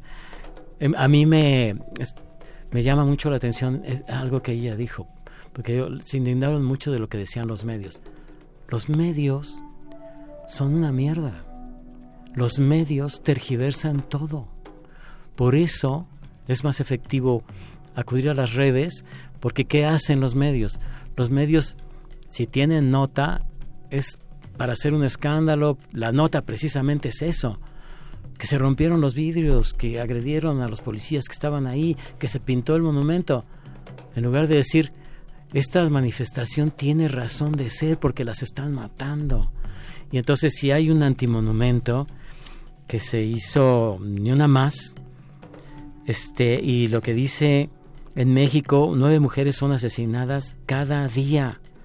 Y es el símbolo de la mujer con un puño, que eso es mundial. Y los antimonumentos eh, generalmente son como si los dibujaran en unicel y los recortaran y luego los mandaran a hacer en lámina. En realidad no tienen ninguna belleza más que son marcadores de un hecho que está en contra de lo oficial del gobierno. Entonces hay seis, después si quieren los Sí. describieron los seis antimonumentos, no tienen nada de bello. Lo que es terrorífico, lo que lo que es de, de lo que hablan del 2 de octubre, de los muertos en, en, la, este, en la mina de Conchos, de las asesinadas, de los feminicidios en México, del ABC, de los niños muertos en el ABC por la corrupción. Entonces, yo lo que digo es que sí es de indignarse lo que de, lo que pasaba en los medios, ¿no? Lo que pasaba en los noticieros, pero ya sabemos que es una porquería, que están vendidos, que están en contra del progreso y de la cuarta transformación, de lo que está pasando contra la corrupción, porque antes vivían del gobierno, ¿no? Con los con lo que les daban. Entonces son los que atacan y son los más machistas del mundo, porque si tú vas si tú ves televisión en francesa y ves a mujeres de 40, 50, 60 años de conductoras, aquí ni de chiste porque aquí es al estilo americano. Si no eres bonita, no, no vas a tele. Claro, ¿Quién, ¿quiénes son los, los O sea, dueños de los, de los medios? Son gente de dinero que les interesa Claro. qué vender. La imagen. O sea, el escándalo, los muertos, las aberraciones. Por eso, en lugar de, de hacer una, un periodismo reflexivo, de claro, que están enojadas, pues si salen a la calle y no saben si van a regresar, y, tienen miedo de los lugares, tienen miedo de los policías, tienen miedo de las personas que ven sospechosas, y, y tienen miedo con razón, o sea, no es, es que sean paranoicas, realmente hay una agresión muy fuerte. En arte contemporáneo ya el posmodernismo se está acabando porque es, es la muerte de los de los grandes utopías, del cristianismo, del socialismo. La única utopía que sigue y que es muy importante son los derechos humanos. Esa no se ha cumplido ni se ha muerto. Y Y sí. dentro de los derechos humanos, la más importante es los derechos de las mujeres. Esa utopía y ese arte contemporáneo sigue tan fuerte como cuando empezó el arte contemporáneo. Mm, Claro, pensemos también justo precisamente como en movimientos sociales, en lo que se ha articulado en torno a esta demanda de las mujeres, de los derechos por las mujeres, de la vida, en frente de exigir seguridad por eh, el hecho tan fundamental que es el de la vida, protección a la vida. Y pensemos también, yo les propongo hablar de las diferencias entre lo estético de un monumento y también la función social que cumple de colectivos que tienen de- de demandas tan puntuales como esta. ¿Cuál es, ¿Cuál es la diferencia, por ejemplo, entre un monumento y un antimonumento? ¿Y para qué nos sirven los monumentos? ¿Tienen que estar eh, en esta especie de estado museístico donde no pueden ser tocados? eh, o, o para qué nos sirven? ¿Qué, ¿Qué nuevas lecturas podemos darle a los monumentos? Pues es que los monumentos nos dan esta reflexión histórica, ¿no? No- Nos dan memoria histórica eh, y eso pues nos da este sentido de pertenencia, eh, un nacionalismo al que estamos tan acostumbrados los mexicanos. Y, y ese mismo nacionalismo, el, el mismo llamado a la patria, es lo que nos hace protestar, ¿no? Y acercarnos a ellos como sociedad, una sociedad invisibilizada que no tiene los espacios ni los derechos para manifestarse en realidad, ¿no? Nos han callado por décadas y pues ahora se ocupan esos monumentos para poder expresarnos en- como sociedad.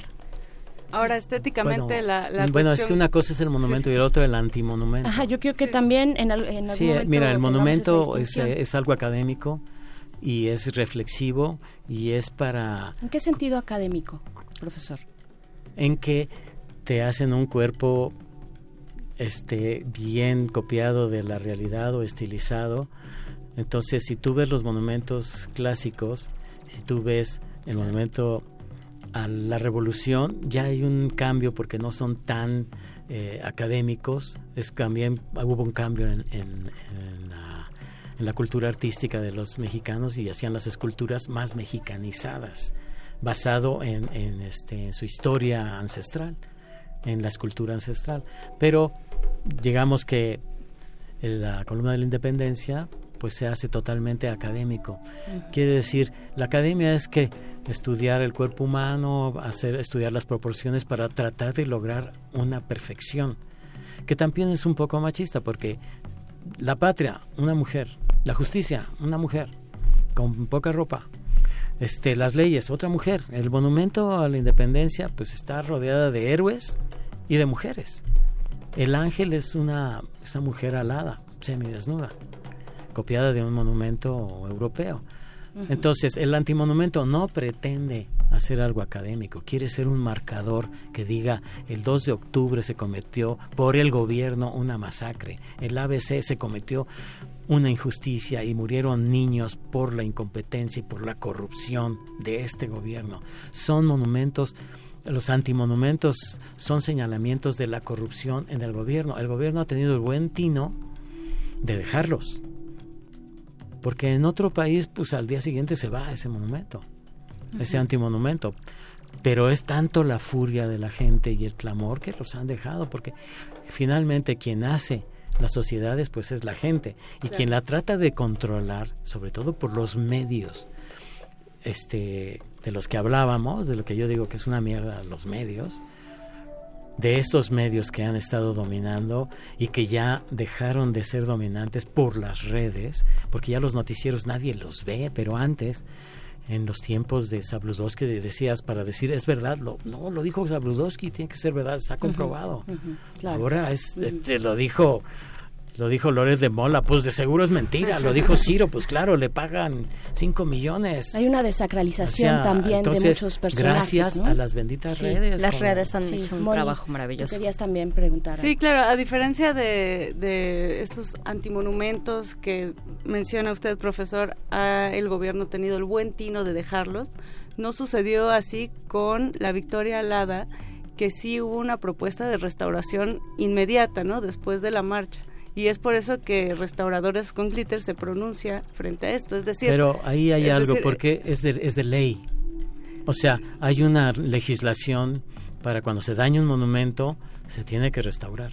O sea, es, es un presupuesto y es algo establecido por las leyes que están en Bellas Artes en restauración. No puedes dejar caerse un monumento. Claro. O sea, cuando se dañó en los, en los terremotos, inmediatamente los templos, lo que se hubiera dañado, se hizo para cómo se iban a restaurar y el dinero que se necesitaba para restaurar lo que afectó el terremoto. Eso es, eso es ley, no, no es sorprendente. ¿Cómo, cómo pensar, cómo pensar esto? Y también, también recordando que no solamente ocurre en México, tuvimos con el movimiento de los chalecos amarillos, por ejemplo, el Arco del Triunfo, Sí. también eh, fue intervenido, algunos dicen vandalizado. ¿Dónde está este límite? Y justo también lo que, lo que preguntaba Moni, ¿no?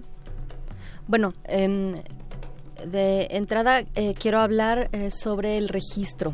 Eh, lo más importante para restaurador, para el colectivo, era registrar cada una de las pintas realizadas en el basamento para poder ex- exponerlas, no mostrarlas al público y que no se olvidara, que quedaran en la memoria del pueblo, que se le diera la importancia necesaria para que la gente se dé cuenta de que estamos desesperadas, ¿no? Es un grito de desesperación. Entonces, para nosotras lo más importante es el registro.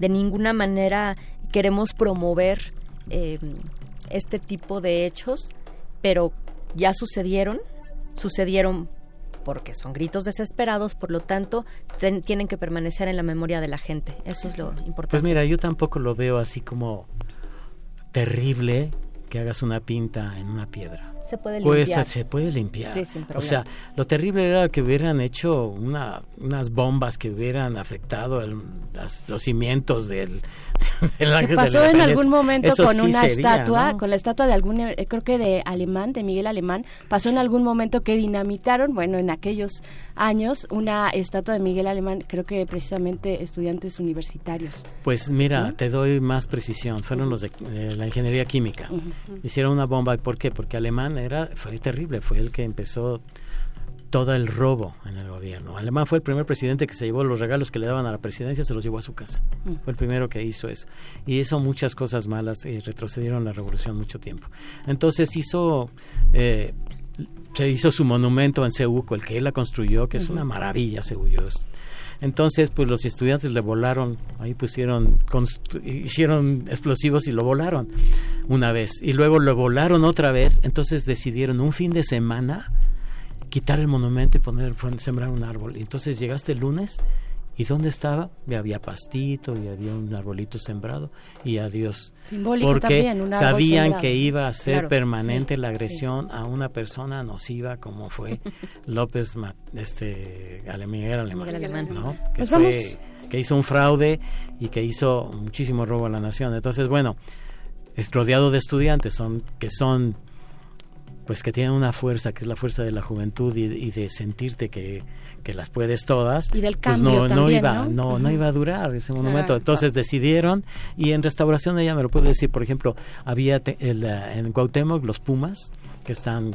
con, con un penachito tenían unos aretes y se los arrancaban cada manifestación pues decidieron no, de- no ponerle más aretes para que ya no llegara la gente y se los arrancara. Eso es una medida que se hace en restauración como una ley. Si hay algo salido que la gente arranca, pues ya no se pone. Se Bien, vamos a hacer una pequeña pausa musical. Estamos conversando con el profesor Rolando de la Rosa y también con la restauradora Sac Ocampo de restaurador- Restauradoras con Glitter. Moni, ¿con qué nos vamos a ir? Eh, vamos a escuchar a Violeta Bill, un grupo español. La canción se llama No Perdón y regresamos a Resistencia Modulada. Manifiesto.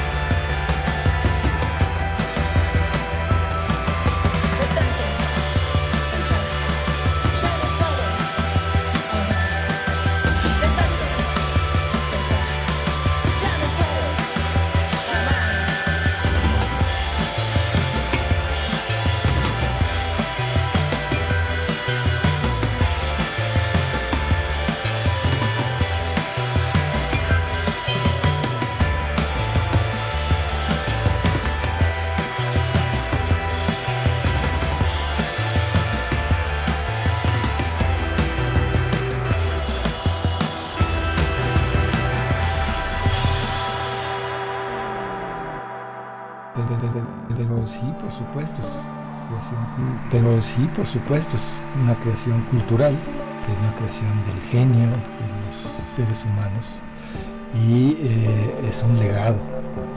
Eh, la ciudad la construimos todos los días y vamos dejando herencias muy importantes. Porque uno tiene que reconocer y saber sobre qué soporte se encuentra el grafiti. Es decir, si está sobre piedra, qué tipo de piedra, si está sobre algún otro material. Manifiesta.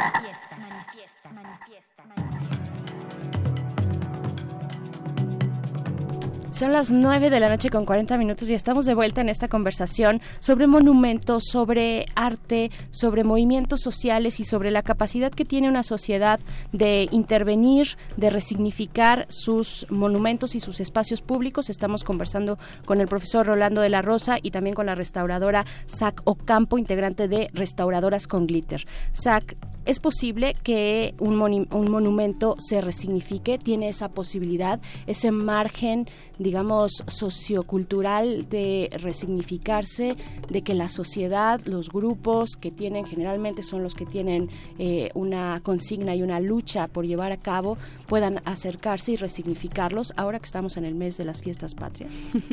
Sí, sí eh, pienso que eh, justamente ese es el papel, ¿no? De el arte de los monumentos históricos. Eh, ya em, no es este lugar sagrado, intocable, sino que también lo usamos para manifestarnos y para ver los cambios de la sociedad. ¿no? Que, que estamos viviendo y ahora tan fuertes tenemos el acceso a las redes sociales, a, estamos en el siglo de las comunicaciones, ¿no? Ya, como estaba hablando hace unos momentos, Rolando, ¿no? Eh, ya mm, eh, pues tenemos la capacidad de, análisis, no solamente de seguir estos estatutos, ¿no? Que nos dictaban en, los 70s, en los 80s, incluso en los 90s. Ahorita ya eh, podemos eh, acceder a estar mejor informados y a tener un mejor análisis y eso pues nos hace darle otro significado a las cosas y dentro de eso pues ahora no la victoria alada eh, pues la está se está ocupando la sociedad las mujeres la la, es- la estamos ocupando para protestar, para gritar. Resignificando eh, desde el nombre incluso, ¿no? Así, uff, eso, eso, eso que Ese acabas es de decir es un temazo porque fue de las cosas que platicamos, que empezamos a platicar como colectivo al principio. Eh, este, así es que no es el ángel, no, es que no es el ángel, es una victoria alada. Y entonces ahora, si alguien así se le sale la palabra ángel, no, pues inmediatamente todas. Victoria alada, victoria alada, victoria alada. Es un ángela. Así es. Profesor Rolando, ¿qué decir de esto? ¿Tiene Pues esa mira, yo posibilidad? tengo esa, elasticidad, digamos. Pues mira, yo te, yo te quiero hacer historia para que veas cómo la gente puede significar a uno que sea un monumento efímero. Yo, yo hice el caballo de Troya de Huacales en el Ujú. 2005, lo repetí en el 2006, el- ese fue por el desafuero. Luego en el fraude electoral hice otra y luego al año del fraude hice cuatro en reforma, cuatro caballos.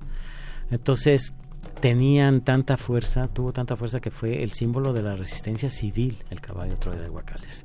Y luego aquí en Radio UNAM, gracias al maestro Carlos Narro, me invitó a hacer un caballo de Huacales de la Revolución. Entonces pusimos más de 390 nombres de las mujeres revolucionarias reconocidas por la Secretaría de la Defensa por orden alfabético en las patas. Y al principio, en el pecho puse un retrato de Zapata y el principio del plan de Ayala, que fue redactado por una mujer escritora que se unió a los 60 años a las fuerzas del zapatismo, invitada por Emiliano Zapata, porque ella hizo el plan de San Luis que reivindicaba los derechos de los indígenas y le invitó a ser zapatista y ella fue la que redactó el, porque era, acordemos de que eran este, indígenas que hablaban náhuatl y no hablaban a veces muy bien español, entonces ella redactó perfectamente el plan de Ayala. Entonces lo pusimos aquí en este en radio en, en Radio UNAM y a partir del 2010 cuando pusimos el caballo aquí Yamina del Real, que es una filósofa y una artista fotógrafa extraordinaria, y este conmigo llegamos a la conclusión que deberíamos de proponer internacionalmente el 18 de noviembre como el Día Internacional de la Mujer Revolucionaria, que así era cuando se propuso a la ONU, pero la ONU le quitó lo revolucionario. Entonces Día de la Mujer por, por nacer mujer. Era el chiste de las mujeres que hacían algo.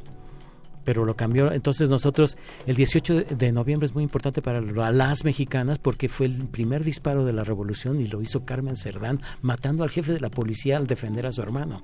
Y a ella también la hirieron y fue al hospital y luego a la cárcel y luego salió y murió olvidada. Carmen Cerdán, que ahora tendrá un espacio en los billetes, que los billetes también son un símbolo. Pero eso es gracias Hablando a que han ganado espacio las mujeres. Entonces, ya metimos este esta propuesta al Congreso y parece ser que va a tener éxito porque ahora afortunadamente el 50% del Congreso son mujeres. Y entonces, ¿qué es lo que pretendemos con que el 18 se, se haga el Día de la Mujer Revolucionaria? Pues que se cuenten las historias de todas esas mujeres que han olvidado los historiadores machistas y que han reducido a la mujer al papel de la delita, a la, a la, a la que acompaña al marido para servirle, a la anónima. Y hubo muchísimas mujeres ricas de clase media que hicieron los clubes re- antirreeleccionistas, que lucharon, que hicieron de que compraban armas. Inclusive también las que se metían al ejército llegaron a, a coroneles, a pelear batallas importantes y no se conoce ni el apellido de algunas de ellas, solo su nombre. Entonces es muy importante que el, eh, se tome en serio lo que pasó y empecemos a educar a nuestros niños y niñas con el papel histórico que han tenido las mujeres y con estas luchas históricas lograr la equidad de género, pero eso viene desde la niñez, porque si ustedes ven hay un machismo estructural.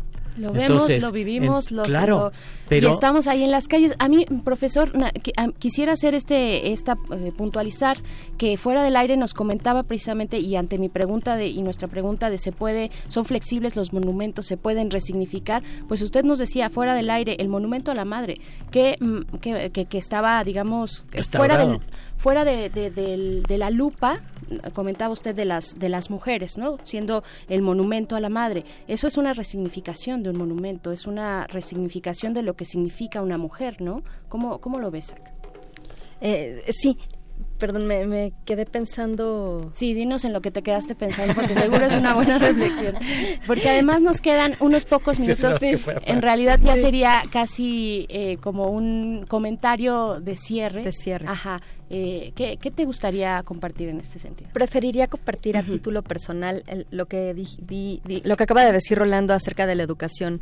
Yo estoy, no puedo estar más de acuerdo con él. Pienso que a título personal, esto no lo digo eh, como restauradoras con glitter. este eh, eh, estoy segura de que lo único que va a poder cambiar nuestro estado lo único que va a poder cambiar tanta violencia es la educación Eh, tiene que modificarse desde preescolar en la primaria tienen que existir materias que hablen sobre equidad de género eh, y, y en los hogares no pero cómo se va a cambiar en los hogares vaya va a ser un trabajo muy grande, pero yo creo que sí lo podemos lograr. Los buenos somos más. y este las redes, Las redes y bueno y programas como este redes. pero Así este es. es. un programa de, de la universidad que es, es eso la universidad lo que lucha es por la justicia entonces en muchos aspectos y entonces este es el lugar ideal para lanzar este tipo de, de, este, de proclamas para decir basta de criminalizar a las mujeres que protestaron legítimamente porque las están matando. Más bien hay que protestar por los gobiernos que no atrapan a los que las matan, a que no hacen protocolos de feminicidios, a los que voltean la cara a, a la evidencia diaria de muertas por género.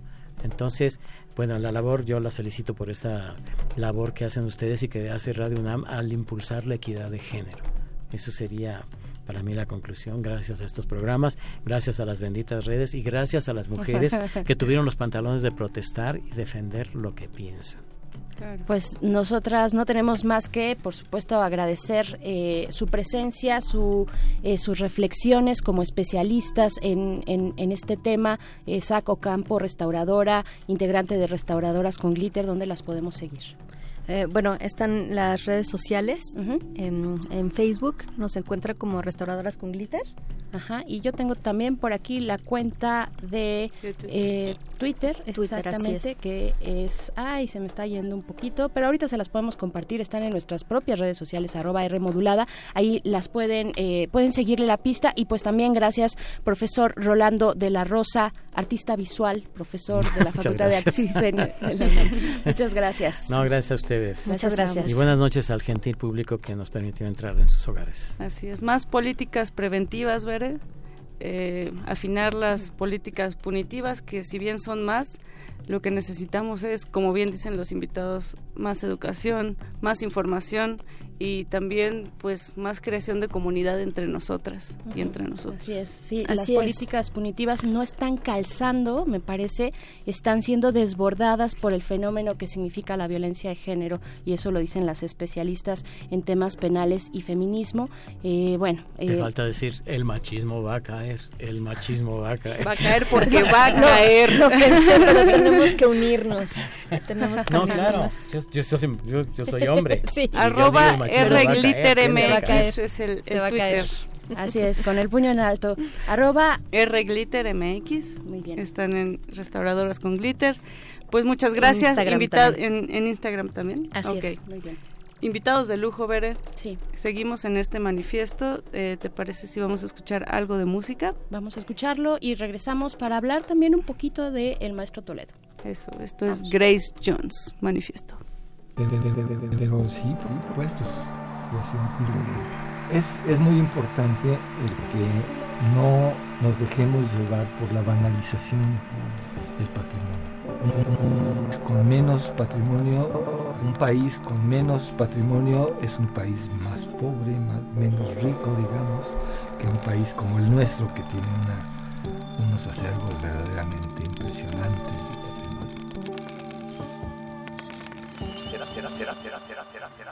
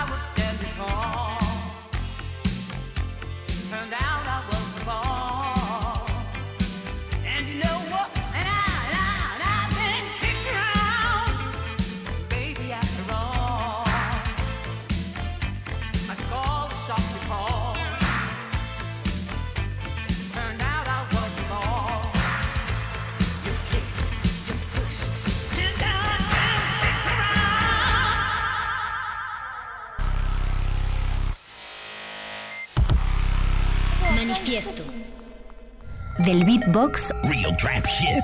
a la brillo box. Recomendaciones culturales dentro y fuera del museo. Encuadra.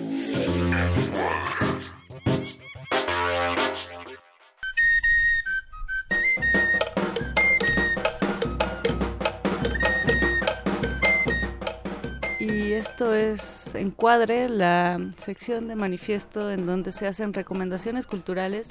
Sin embargo, Bere, esta ocasión queremos hacer pues un pequeño homenaje por parte de Manifiesto a el maestro Francisco Toledo que se nos ha adelantado en este en este camino, pero que deja un gran legado eh, no solamente como artista plástico, sino como artista visual, como diría el profesor Rolando de la Rosa, Sí. porque interactuó muchísimo con temas sociales, intervino mucho también eh, en temas políticos, fue un gran referente no solamente en la cultura oaxaqueña, sino en la cultura nacional. Eh, el- hace poco salió una, una portada de la revista Forbes que lo consideraba como el artista vivo más importante de nuestro país y creo que no está de menos ya que su labor eh, contribuyó pues de manera comunitaria pero también de manera estética y plástica a pues a ser reconocido a nivel internacional yo como lo estábamos Sí, platicando fuera de del porque tú eres oaxaqueña. Tú, Sí. tú eres de Oaxaca y yo quiero preguntarte, pues cómo se vive, cómo se vive a Toledo en Oaxaca. Lo vivimos desde muchos lugares del país, sabemos de su trascendencia, de su obra, eh, de una mirada tan amplia como ya lo decías que recae en muchísimos espacios de la vida pública eh, y, y al mismo tiempo creo o tengo la impresión de que representa a Oaxaca sin eh, quitando quitando la parte del canon de lo que significa eh, el arte y la tradición, ¿no? Sin ser folclorista, sino con una eh, con una propuesta tan potente y tan original como la de como la que solo él pudo haber hecho, ¿no? Y la escuela que formó y los lugares. Háblanos también de los lugares, Moni, que, que, él fundó, que él apoyó, que él impulsó lugares, espacios para el arte en Oaxaca. Sí, era, como bien dices, ver, era una visión muy oaxaqueña, pero también muy vanguardista, que creo que de repente es difícil lograr, ¿no? Mirar hacia el futuro con los pies bien plantados en la tierra.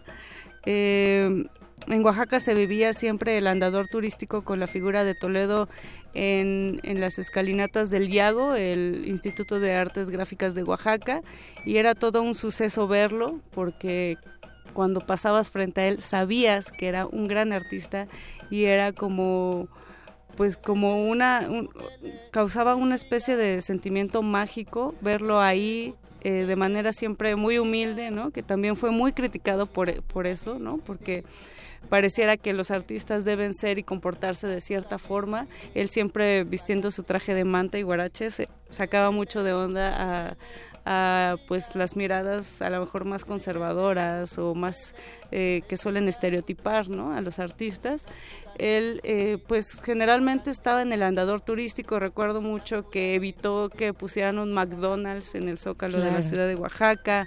Recuerdo mucho mis tardes en el cineclub del Pochote muy cerca del Yago también en donde fundó pues generó un público no a través de de películas que no llegaban fácilmente a Oaxaca. Ahora existen ya más ciclos de cine, existen, eh, va- van ciclos de documentales, va ambulantes, se han generado festivales, pero en realidad él, eh, él comenzó a generar este público en donde llegaban eh, pues pocas cosas a la ciudad de Oaxaca. También creó el, este espacio bellísimo llamado Casa, Casa de. Artes de San Agustín. Eh, Centro de las Artes de San Agustín. ¿no? Así es. Centro de las Artes de San Agustín, que eh, fue una ex fábrica textil y que ahora alberga artistas oaxaqueños, nacionales e internacionales para hacer residencias, para trabajar en las faldas de esa gran sierra oaxaqueña. Eh, pues la misma biblioteca del Yago es impresionante y es abierta a todo público. Me parece que su labor social tiene el mismo impacto eh, que su labor artística en ese sentido. Mi último contacto con él fue hace unos meses, fui al- a, a la calle de Moneda, a la- al Museo de la Secretaría de Hacienda y Crédito Público, en donde se, presentó, se presentaron una serie de sus grabados. eh, y pues hace poco, hace unos días nos enteramos de, de este hasta pronto del maestro Toledo.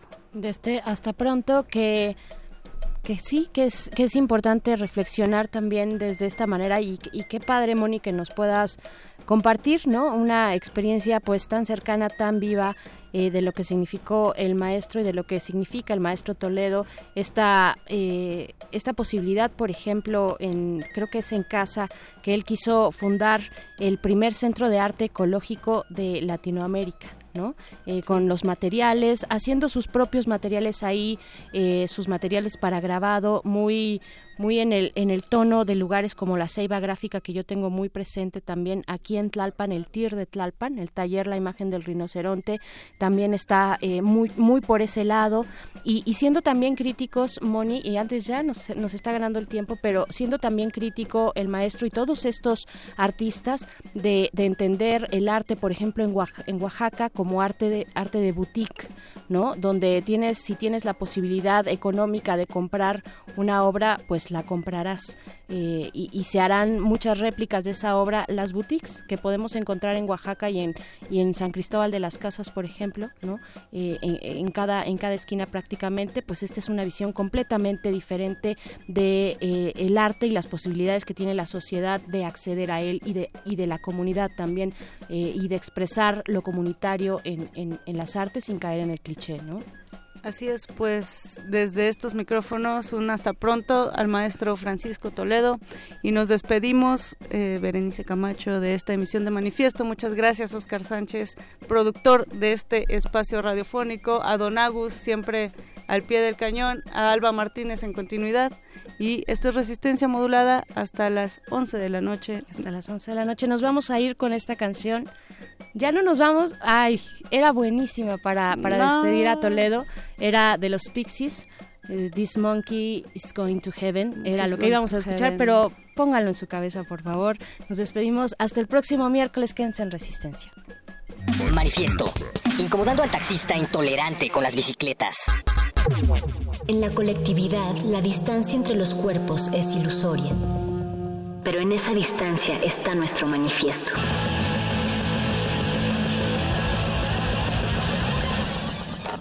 Manifiesto.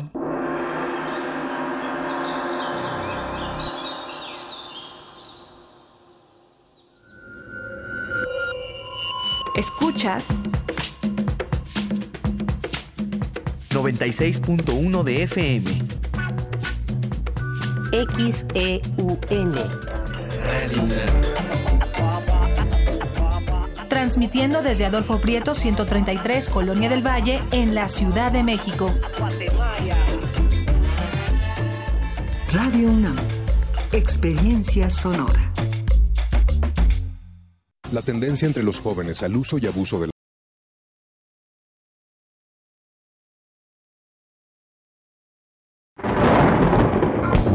Un hombre, una orquesta, un solo destino, controversia y misticismo, rey, trueno.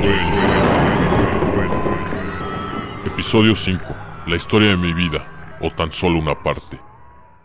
En un apasionado relato el señor Trueno nos invita a conocer una parte de su excéntrica vida, en una conmovedora historia que nos hará reír, llorar y reflexionar acerca del destino. Señoras y señores, es un placer tenerlos nuevamente con nosotros. Quiero aprovechar este momento de tranquilidad, de intimidad, de compartir las cosas bellas de la vida. La vida es una ruleta, a veces ganas, a veces pierdes. Voy a aprovechar para contarles la historia de mi vida, o mejor dicho, tan solo una parte, la parte más hermosa, la historia de mis amigos, la historia de mis músicos, la historia de la orquesta de Rey Trueno. A por presentarme. Mi nombre es Raimundo Álvarez Trueno, año de 1975, ciudad de Nueva York. Empezaba mi carrera como músico y me ganaba la vida como capitán de aviación de la Pacifica Airways. Un día vagando por el barrio conocí a Ismael Tiburón Orijuela, con quien fundé una orquesta. 75 fue el año de la gran migración puertorriqueña. La orquesta solía amenizar los bailes latinos a la vez que incitaba a la rebelión laboral y a la defensa de los derechos de los inmigrantes. Ustedes saben amigos, fight for your rights, get up Compartíamos el escenario con Funkadelic y la Fania All Stars. Rápidamente subimos los peldaños de la fama y se me empezó a conocer internacionalmente como Rey, Rey Trueno. Yo, Raimundo Álvarez Trueno y el tiburón Orijuela fuimos deportados de la Unión Americana. Más de 15 Rangers nos custodiaron hasta la puerta de un avión con destino a la ciudad de Medellín, Colombia. Colombia encontramos un país amigo que nos recibió con los brazos abiertos y en donde conocimos a músicos como Pacho Rada, Andrés Landero y Lisandro Mesa. Con ellos reímos y también lloramos. Una noche de vino, mujeres y vallenato, en un oscuro congal de la zona del centro de Cali, por un hermoso milagro de la vida, conocí y rescaté a un gran hombre, un hombre con corazón de gigante, Efraín Dagomar Quintanilla, el enano. Él permanecía atado en el sótano de un bar. El enano y su madre fueron vendidos como esclavos recién desembarcaron en Colombia provenientes de la isla de Aruba. Desde entonces el enano ha sido un gran amigo y compañero de aventuras.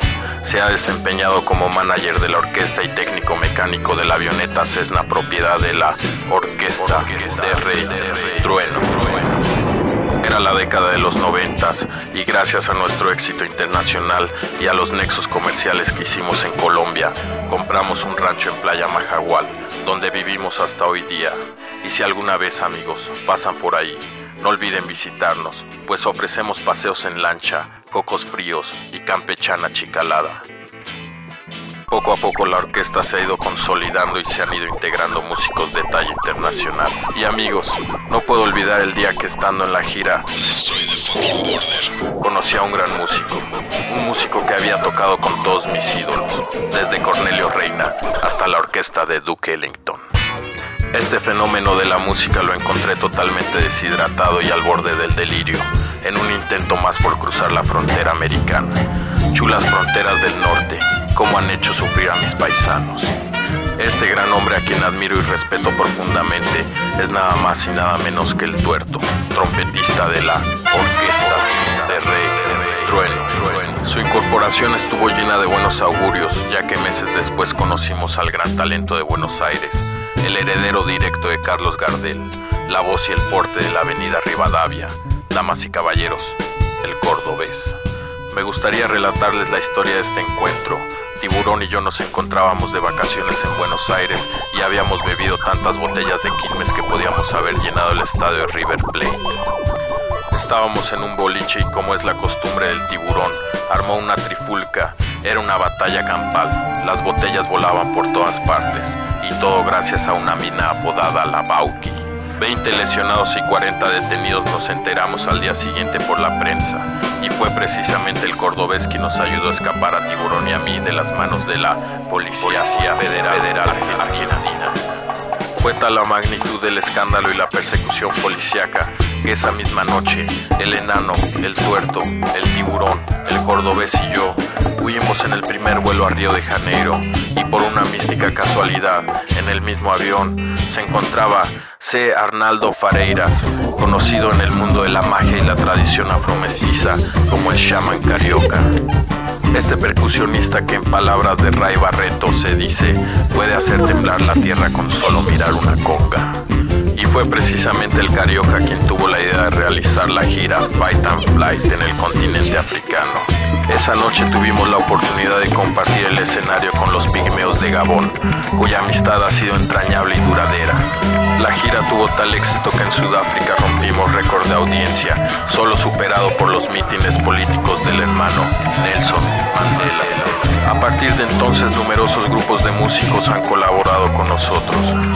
Damas y caballeros, tengo el orgullo de presentar en esta ocasión a King Tubi, con Lonan Carro, Duke Ellington, The Who, Madonna, Funkadelic, War, Andrés Landero, Los Pigmeos de Gabón, Charlie García, Canto de Garganta por los Mongoles, Charles Ives, Bernard Herrmann, Derek Bailey, Uchi Colchi, músicos de Madagascar, Atongo Simba, Terremoto de Jerez, Ir Quartet, Stevie Wonder, Singer Ladra, Cindy López, La Siniestra Sociedad Sabandija, Andrew Lloyd Webber, hermanos músicos de Talcayaca, Rito Guerrero, Ray Barreto, Johnny Pacheco, Ray Curre, Tom C, Frank Zappa, The Residents, Judy Trejo con Delgadina y Cristina González, Los Lobos, Fred Free, Sister Caro, Guillermo Velázquez,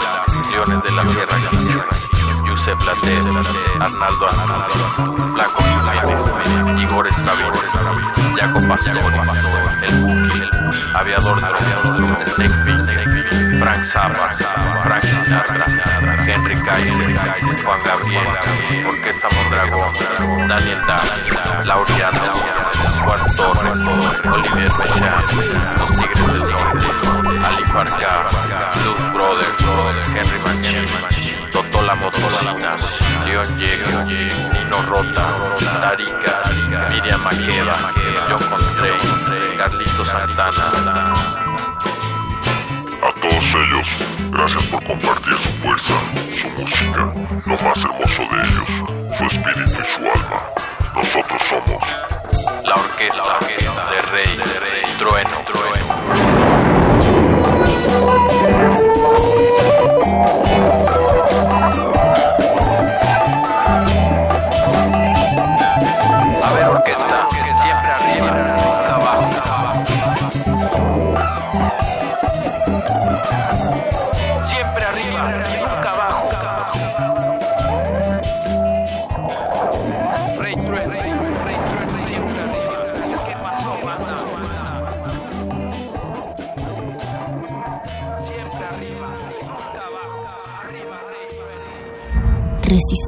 modulada. Radio UNAM. Experiencia sonora. Como dijo el sabio Playlist Zoo, el viaje de las mil canciones empieza siempre con la primera reproducción.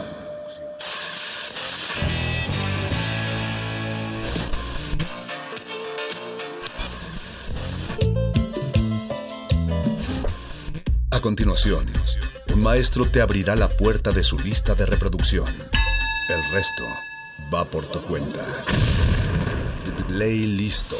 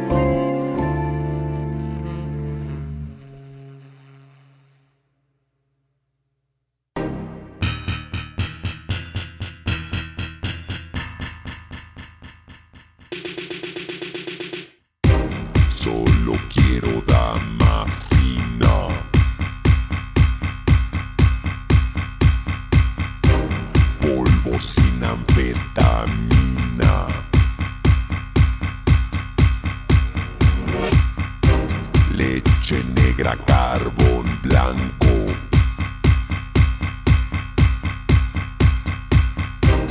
Te odio para serte franco.